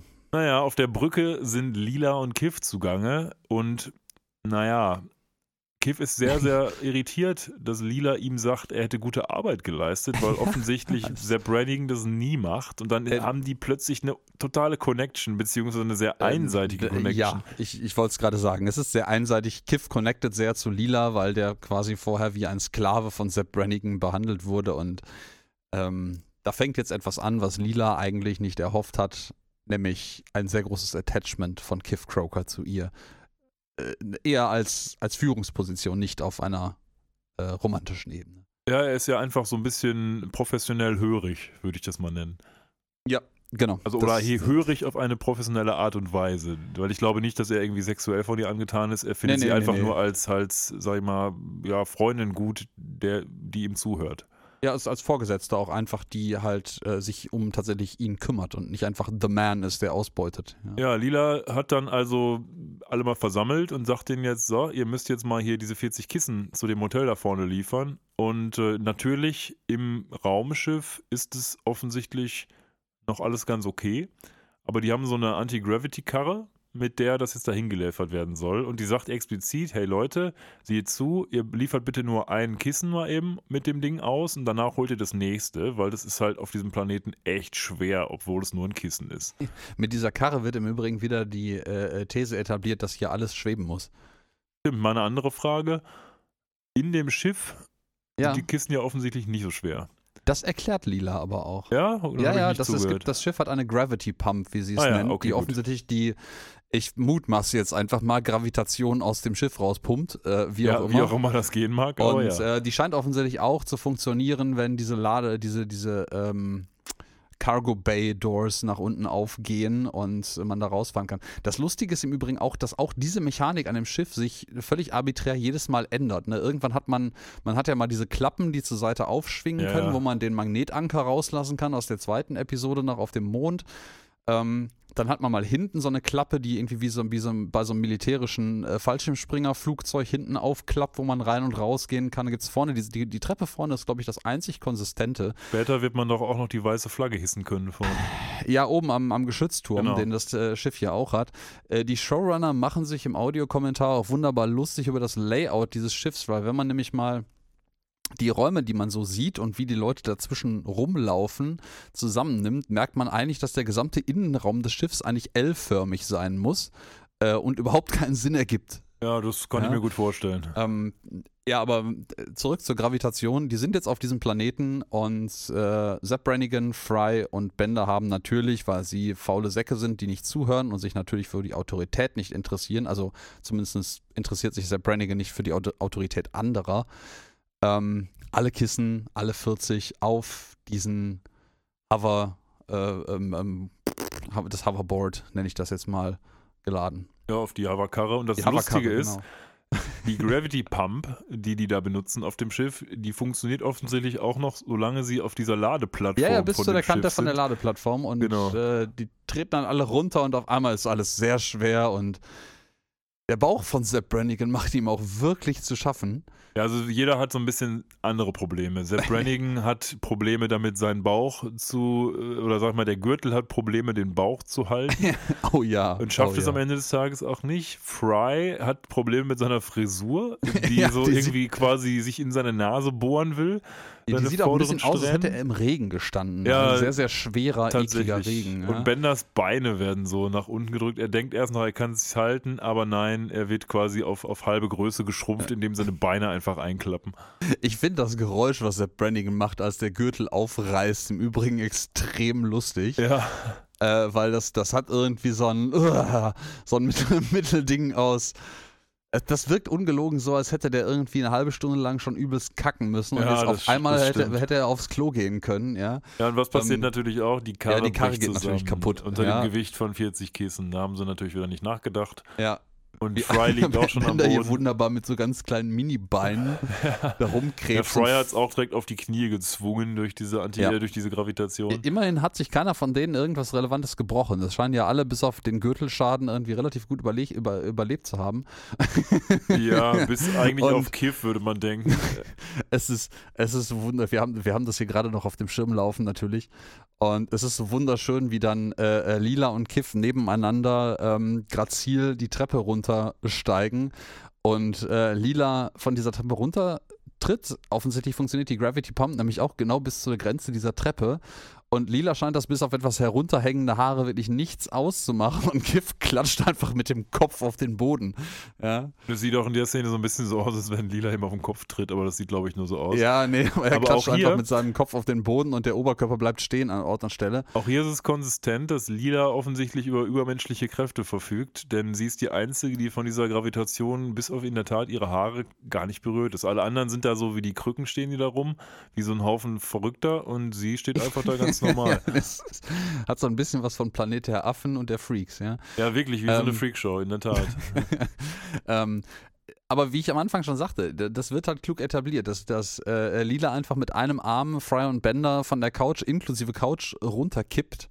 Äh, passt halt jetzt genau zu diesem Moment, wo sie nämlich offensichtlich auch körperlich sehr, sehr stark ist oder zumindest sehr vorbereitet ist und als Kapitänin natürlich hier jetzt äh, äh, auch ihren, ihren Anstand bewahrt, ne, ihre Autorität. Ja, und am Ende des Tages sagt die denen jetzt, ihr Trottel, ich hatte euch das gesagt und als Strafe müsst ihr jetzt diese ganzen Kissen händisch darüber schieben. Ja, weil ein Kissen wiegt ja nämlich hier 150 Pfund, das sind irgendwie so 75 Kilo, also so knapp die Hälfte. Ähm, kann man sich überlegen, 40, hm, ja, das ist schon einiges. Was sind das, dreieinhalb Tonnen irgendwie so rein überschlagen? Ja, man weiß ja nicht, welche Power so dieses Antigravitationsschiebegerät hat, aber offensichtlich nicht genug. Ja, aber zumindest der, das, das Gesamtgewicht der, der Kissen auf diesem Planeten dürften so dreieinhalb, 3,2 Tonnen sein, wenn ich das jetzt im Kopf gerade richtig grob überschlagen habe. Ja, und das Ganze führt Aber die natürlich müssen dazu, sie jetzt von Hand liefern. dass sie das von Hand liefern müssen, in der Tat. Und das wiederum führt dazu, dass sie ihren Bossy-Captain immer weniger mögen. Ja. Denn jetzt äh, offenbart sich für sie die bittere Realität, dass sie aus ihrer Sicht von Lila die ganze Zeit nur herumgeschubst werden. Ja. Und äh, Sepp Brannigan springt dann natürlich dankenswerterweise auf und verstärkt das umso mehr. Ich mag in der Szene, ähm, wo sich hier drei wie die, wie die betroppelnden Freaks stehen und auf das Urteil des Captains warten, noch wunderbar Sepp Brannigans äh, ganz schüchterne vorgetragene Frage, ob sie denn, äh, ob denn der Hersteller, der ihren BH produziert hat, eventuell auch Gürtel produzieren würde. Weil er da wunderbar mit seinem Schmierbauch, der unter dem Pu- Rollkragenpulli raushängt, irgendwie doch sehr, sehr darunter leidet, dass sein Gürtel die Gravitation hier nicht ausgehalten hat. Ja, also er sieht auch einfach furchtbar aus. Also sie sehen alle furchtbar Ja. aus. Das ist einfach ein Bild für die Götter, wie die da stehen. Ich finde, Bender sieht mit den kurzen Beinen noch relativ niedlich aus. ja, das stimmt. Äh, äh, Fry ist einfach ein bisschen dämlich und Sepp Brannigan setzt dem Ganzen einfach die Krone ja, es, auf. es fehlt halt noch Kiff, der mit seinem Kopf da irgendwie auf dem Boden ist, den man noch Das daneben stellen Das müsste. ist die geilste, die lustigste Aktion in der gesamten Episode, wie Kiff einfach irgendwie mit seinem Kopf auf den Boden klatscht. Ja, Ja, so die- völlig, pff, Die schieben der dann macht die, doch nichts mehr. Ja? die schieben dann die Kissen rüber und flügen damit quasi einmal durch die Erde, wobei ich jetzt, also die, ich meine 70 Kilo ist nicht wenig, aber ob man damit jetzt äh, so durch die Erde flügen muss, wie sie es tun, weiß ich nicht. Und während die drei das machen, sitzt Kiff mit Lila im Cockpit und ja, er macht ihr quasi die ganze Zeit Komplimente, wie toll sie als Captain ist und äh, erzählt ihr aber auch nur, wie schlecht Sepp Brannigan on Kontrast war. Er hat quasi keine anderen Gesprächsthemen, als über Sepp Brannigan Genau. abzulästern und ihn von seinen, ich glaube, also ein bisschen betröppelt, aber halbwegs neutral noch von seinen widerlichen äh, Taten und Dingen, die er so gemacht hat und von ihm verlangt hat, zu erzählen.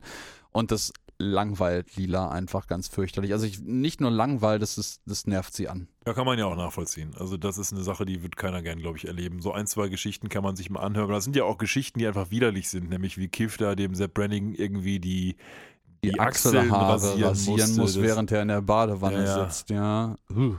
Naja, meanwhile draußen fängt es an zu regnen und der Regen auf einem. Gravitationsplaneten ist natürlich auch nicht so richtig witzig. Nee, also ich meine, rechnen wir das mal so ein bisschen hoch. Ne? Was mag so ein Kissen? So ein normales 80 mal 80 Kissen, die sehen quadratisch aus. Also sage ich jetzt mal 80 mal 80 Kissen. Was wiegt das? Ein halbes Kilo? Vielleicht.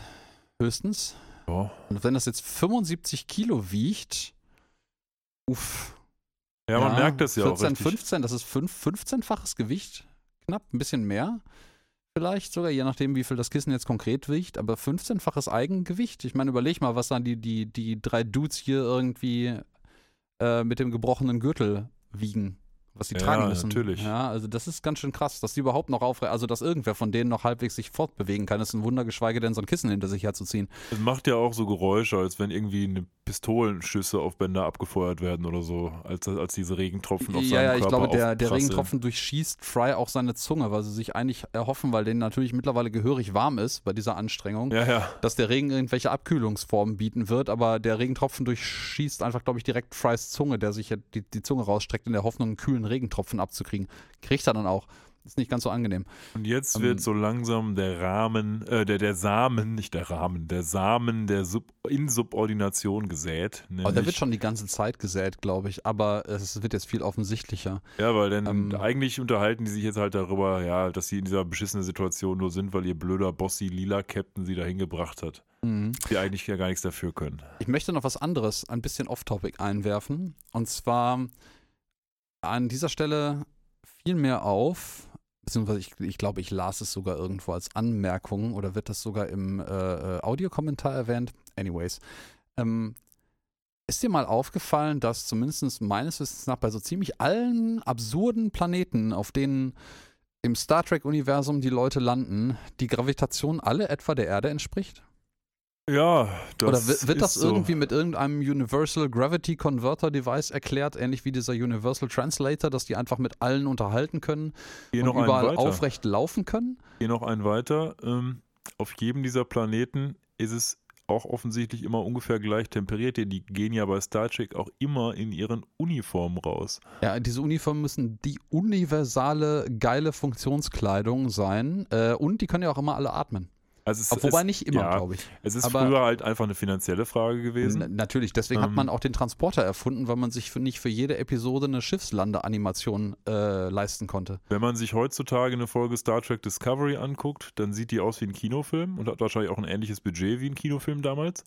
Und da ist es nicht mehr so. Da gehen die jetzt oftmals auf irgendwelche Asteroiden in irgendwelchen Spacesuits, wo sie dann Magnetic Boots haben oder es ist ultra heiß oder was weiß ich, weil sie jetzt einfach die Kohle haben, zu sagen, mach da mal irgendwie Mhm. 15 Feuer hin und dann sieht das alles besser Okay. aus. Dafür hat die Writing-Qualität hier und da mal abgenommen. Ja, das äh, Style over Substance. Wir kennen das alle. Aber ja, du hast völlig recht. Also man kann es natürlich irgendwie vielleicht noch damit erklären, dass entweder ja, die vorher gucken, dass Klasse M, so heißt es ja immer bei Star Trek, vielleicht auch beinhaltet, dass es eine Gravitation hat, die für Menschen noch irgendwie tragbar ist. Ich glaube, es gibt hier und da auch mal eine Anmerkung dazu, dass die Gravitation vielleicht das 1,1-fache ist oder sowas, aber es sind ja dann alles so marginale Abweichungen, Mhm. dass die nicht weiter ins Gewicht fallen. Ja, gut, man könnte, wenn man das alles ein bisschen irgendwie rechtfertigen will, natürlich auch sagen, dass vielleicht die zum Teil, ich weiß gar nicht, ob das ein, ein wissenschaftlicher Konsens ist oder nur einige Meinungen dazu, dass halt Leben nur auf einer gewissen Art von Planeten mit einer gewissen Größe und Entfernung von dem jeweiligen Stern stattfinden kann, dass das halt alles diese Klasse M-Planeten sind, auf denen sich tendenziell überhaupt Leben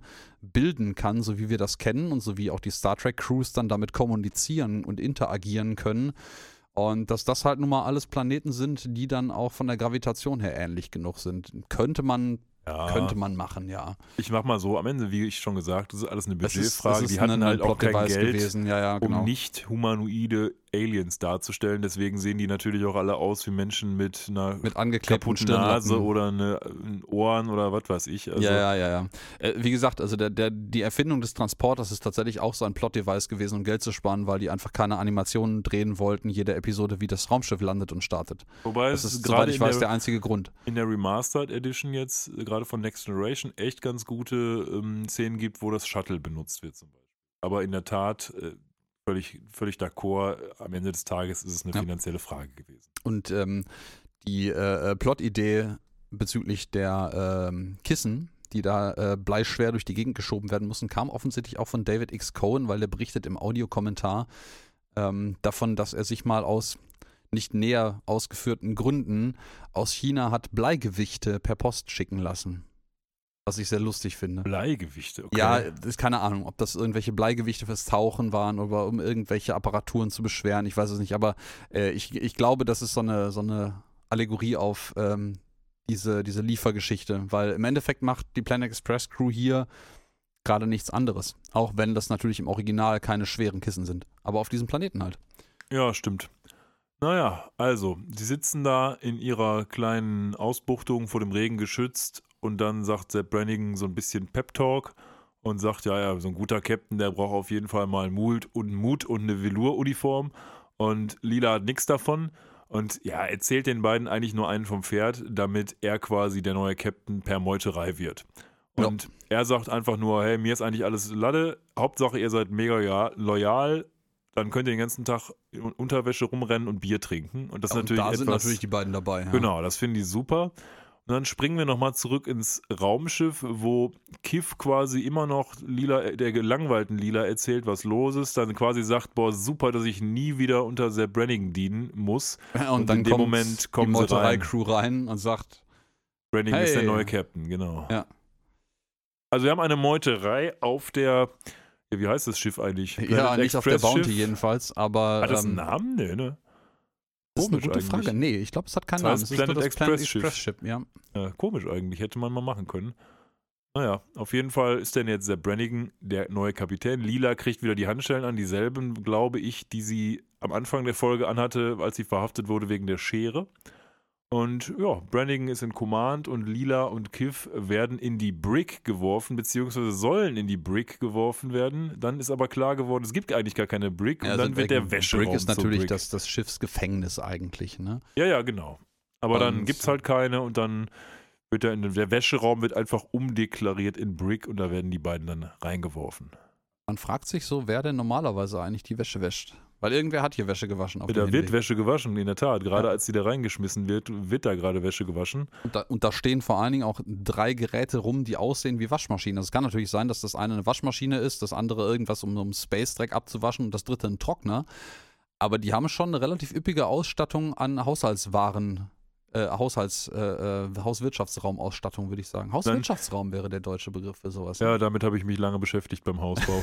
Und das glaube ich ungesehen. Dann haben wir noch eine lustige Szene, in der dann Bender geht. Der sagt nämlich, bevor er Lila dann im, im, in der Wäschebrick lässt, ja, keine Sorge, wir werden bald darüber, darüber darauf zurückschauen und lachen. Dann geht er einen Schritt raus, lacht und macht die Tür ja. zu. Das ist äh, auch wieder super. das ist sehr großartig, ja. Ja, gut, und äh, ja, Sepp Brannigan und Kiff werden dann wieder in die altbekannten Velour-Uniformen, also schmeißen sich selber. Ich, ich mutmaße mal, dass äh, Kiff ähm, Sepp dabei helfen durfte, in diese doch sehr enge ähm, Uniform zu kommen. Er beschwert sich auch darüber, dass das äh, Leben als äh, Obdachloser quasi ein bisschen für ungesundes Essen und einen dicken Bauch gesorgt hat, ähm, der jetzt natürlich erst auftaucht. Den hatte er ja schon vorher, den Gürtel hätte er sonst nicht ja, gebraucht. Ja, den hat er vorher auch schon lange gehabt, schon das letzte Mal, als er die Uniform getragen hat. Das ja, ja. ist eine billige Ausrede, aber gut. Äh, Kiff bringt Dinge in die Wäscherei. Äh, die jetzt übrigens Laundry Brick heißt. Die Laundry Brick, ja, also die, die, das Wasch Wäschereigefängnis. Ähm, und äh, ja, Bender und Fry dürfen das tun, was er angekündigt hat, nämlich in äh, Unterwäsche, beziehungsweise, ja, Bender halt so wie er ist, rumlaufen und Bier trinken. Ja, und Kiff darf kein Bier trinken, weil er ist schon loyal genug. Er darf sich stattdessen den Masterplan von Sepp Brannigan anhören. Ja, die anderen nämlich, beiden übrigens auch, ne? Die anderen natürlich auch, aber die haben jetzt ein Bier dabei in der Hand. Und, Wahnsinn. Äh, dann sagt er, naja, wir werden unseren Erzfeind endlich auslöschen, nämlich die neutralen People auf dem Neutral Planet. In der Neutral Zone, ja. Und ähm, sie werden das wie machen? Ja, sie machen das so, indem das Planet Express Schiff einfach da irgendwie ins Präsidentenhauptquartier von diesen Neutral Glides fliegt und alles explodiert. Ja, es ist der absolute Masterplan. Ne? Das, ähm, sie rufen die an und äh, bitten um Frieden und äh, sagen, sie würden gerne ankommen. Und dann stürzen sie das Schiff einfach da rein. Ja, und äh, Kiff sagt auch, das macht alles keinen Sinn. Und Sepp Benningen sagt nur, ja, für dich vielleicht nicht. Ja, und lass uns die weiße Flagge des Krieges hissen. Ja, und dann geht's los mit einigen wunderbaren Szenen in diesem weißen Haus auf dem neutralen Planeten, auf dem auch schon so in schöner Schrift steht: äh, Live free or don't. don't. Wunderbar. Das ist wohl eine Anspielung auf irgendein, nicht Michigan, aber irgendein State-Motto aus den USA, was heißt Live free or die heißt.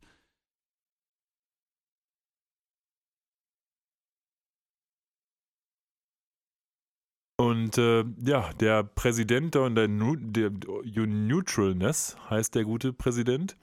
Und ähm, ja, die sind halt, wie sie sind, neutral. und gucken sich erstmal an, was da passiert. Und Sepp Redding erzählt erstmal so ein bisschen, wie jetzt sein Plan ist. Die sollen also das Schiff da reinfliegen, damit alles explodiert. Und dann sagt er, ja, wenn das fertig ist, dann seid ihr auch fertig. Dann ist, Ja, dann ist eure eure Mission, Mission eben vollendet. fertig. Ja. Und er ist schon raus mit seinem, mit einer Spacesuit, mit dem Mit Raumanzug. dem einzigen Raumanzug, den das Schiff hat und beide freuen sich halt wie die Idioten, ohne zu checken, dass das eigentlich eine Selbstmordmission ist. ja, und er sagt, Ja. ja, das stimmt. Das stimmt, das habe ich halt mit Loyalität gemeint. ne?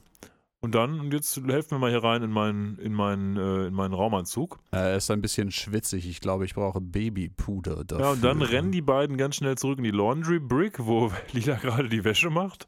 Ähm, und sagt den Lila eben, ja, Leute, hilft uns mal, helft, helft uns mal bitte. Also hilf uns mal bitte vielmehr. Ja, und dann gibt es die zweite Meuterei in dieser Episode, wo nämlich dann Sepp Brannigan weggemeutert wird. Also zumindest versuchen sie es.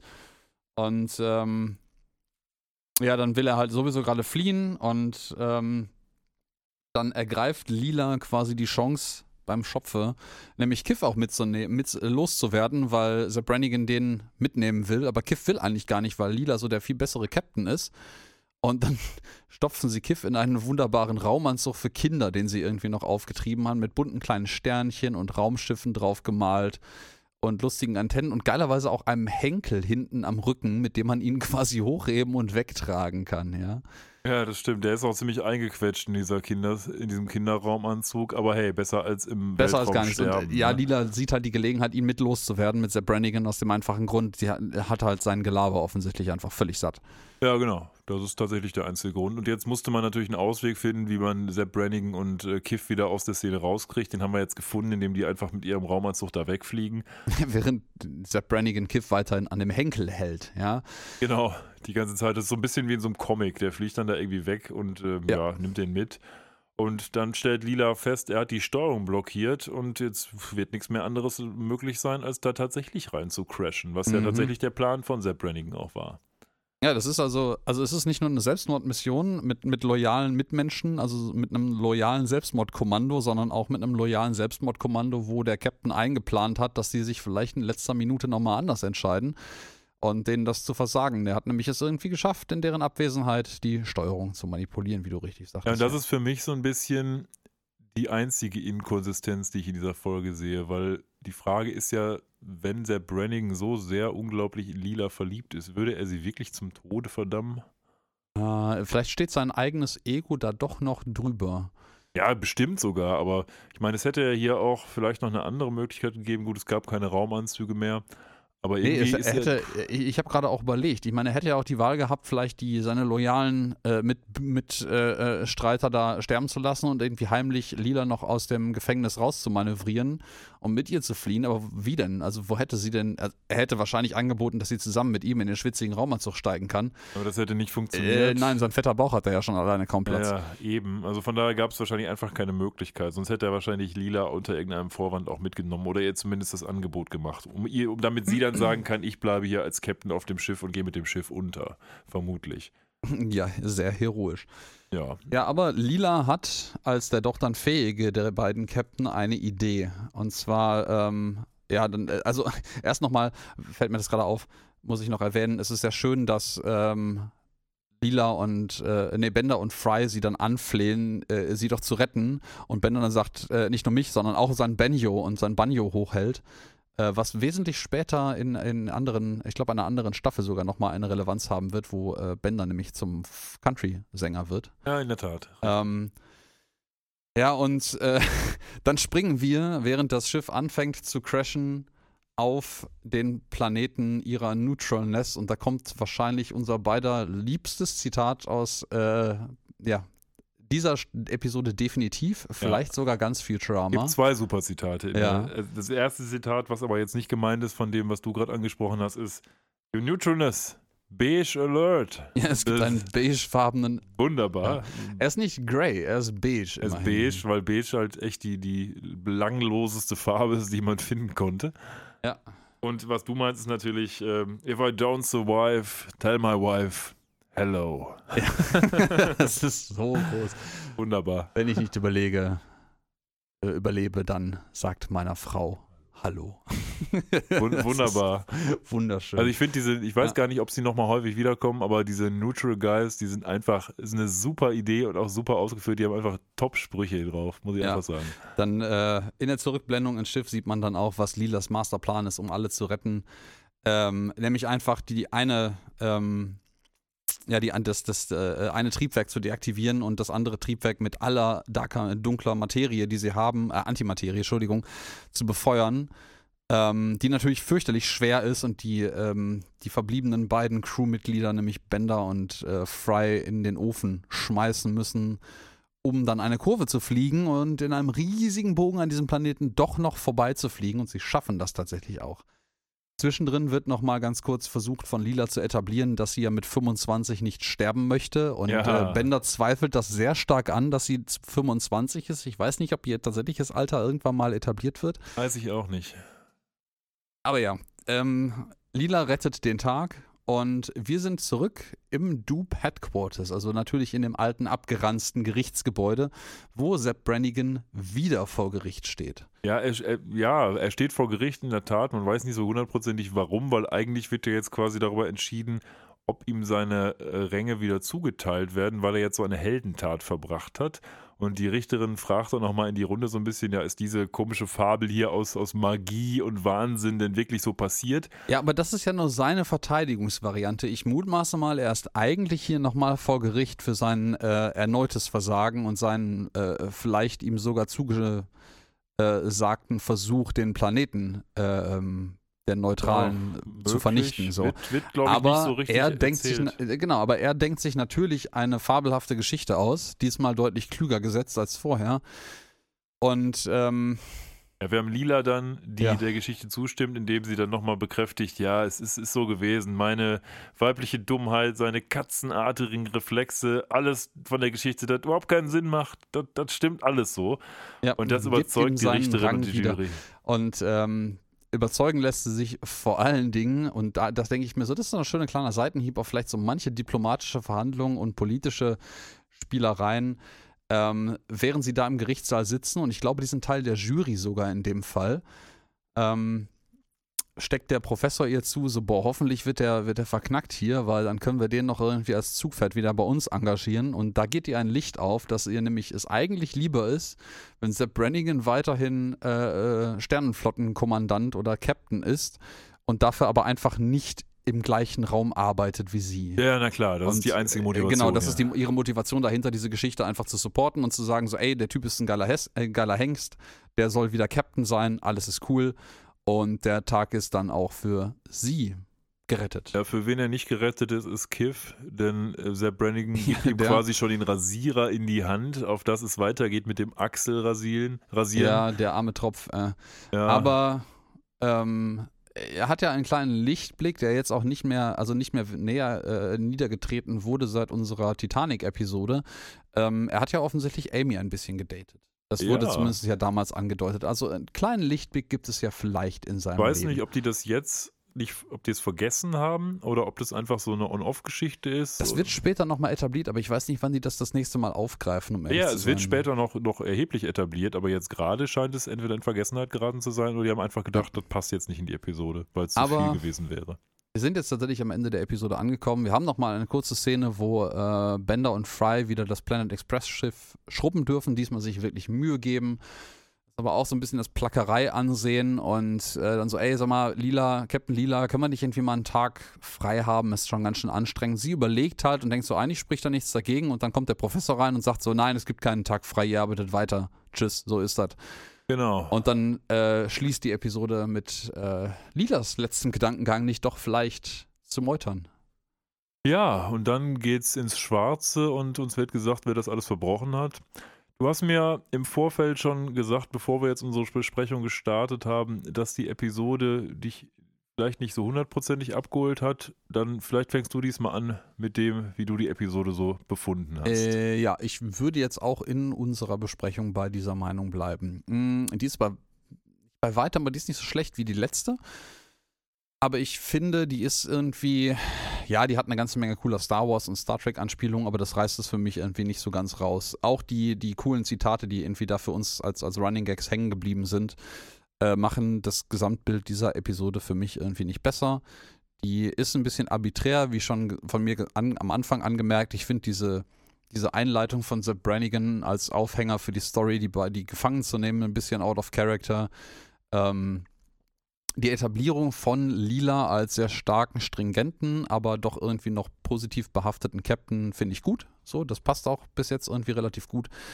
Aber in der Summe, pff, das ist so eine Episode, die guckst du dir an, die ist gut, aber die hast du nach einer Woche wieder vergessen. Bis auf unsere Zitate, die immer während sein werden.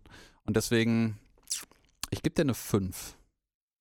Okay, kann ich, also ich kann das nachvollziehen, selbstverständlich, auch wenn ich es im Ergebnis wahrscheinlich ein bisschen anders sehe als du. Ähm, diese Episode nehme ich mal vorweg, ohne dass es meine Wertung jetzt in die eine oder andere Richtung beeinflusst hätte, ist ja tatsächlich. quasi neutral. Ich bin neutral, genau. Beige, beiger, beiger Alarm. Und äh, diese Episode ist eine Episode, die in verschiedenen Medien als fast schon spektakulär dargestellt wurde, hat also quasi Höchstwertungen abgesahnt überall. Das kann ich jetzt auch nicht unterschreiben. Ich finde sie allerdings auch nicht so schlecht wie du. Das liegt an verschiedenen Dingen. Das liegt zum einen an dem Setting selbst. Bin halt auch Star Trek-Fan. Ich mag das so mit dieser Dupe und der ganzen Geschichte drumherum. Das ist eine schöne Sache. Ich finde auch gut, dass wir ein bisschen Worldbuilding haben, weil hier die Dupe, glaube ich, tatsächlich das erste Mal wirklich eingeführt wird. Ähm, ich bin auch ein großer Fan, ich habe es ja gerade schon gesagt, von Sepp Brannigan und ich finde auch in dieser Episode gibt es wieder einige Sprüche von Sepp Brannigan, die einfach klasse sind. Und genauso diese ganze Neutralitätsgeschichte ist einfach eine super Idee. Tatsächlich ist es mit der Meuterei, finde ich, so ein bisschen schwierig. Da hat die Episode sicherlich so ihre Längen und Schwächen.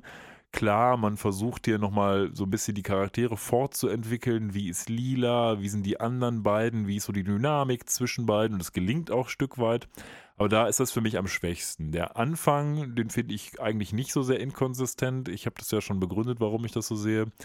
Und für mich ist das einfach ein nettes Potpourri. Wäre das Ende ein bisschen stärker, also dieser Aspekt, wo die da mit dem Schiff stranden oder vielmehr auf den Neutralitätsplaneten krachen, dann hätte ich vielleicht noch höher gegriffen. So würde ich, glaube ich, eine 7 geben, aus den Gründen, die ich jetzt gerade benannt habe. Und dann ist das wahrscheinlich auch die Episode, wo wir tatsächlich am stärksten differieren, was unsere Bewertung angeht. Was ja nicht schlimm ist, was eigentlich sogar schön ist. Ähm, aber es ist mal was Neues in unserem Podcast heute. Mhm. Eine 7, sagst du. Genau. Mm, ja, das ist tatsächlich bis jetzt die höchste Differenz, die wir hatten. Ansonsten sind wir ähm, wir haben jetzt nämlich mal, wie wir letztes Mal schon erwähnt haben, das mal aufgeschrieben, damit wir auch mal ein belastbares, belastbares Material haben. Wir hatten bis jetzt kein einziges Mal einen Unterschied von größer als 1. Also wir lagen immer plus minus 1 äh, auf der gleichen Schiene. Diesmal ist es eine 2. Können wir auch mitleben. Ja, da können wir mitleben. Und ja, in diesem Sinne möchte ich äh, mich von unseren Zuhörerinnen und Zuhörern verabschieden für dieses Mal. Und ich hoffe, es hat euch gefallen. Ähm, wie am Anfang schon darauf hingewiesen, äh, kontaktiert euch uns ruhig über die üblichen Social Media Kanäle und wir wünschen euch alles Gute und wir hören uns dann in zwei Wochen wieder beim nächsten Mal. so sieht's, so sieht's aus. Beim nächsten Mal heißt dann für uns, fang wieder an. Von daher alles Gute für euch. Macht's gut. Ciao.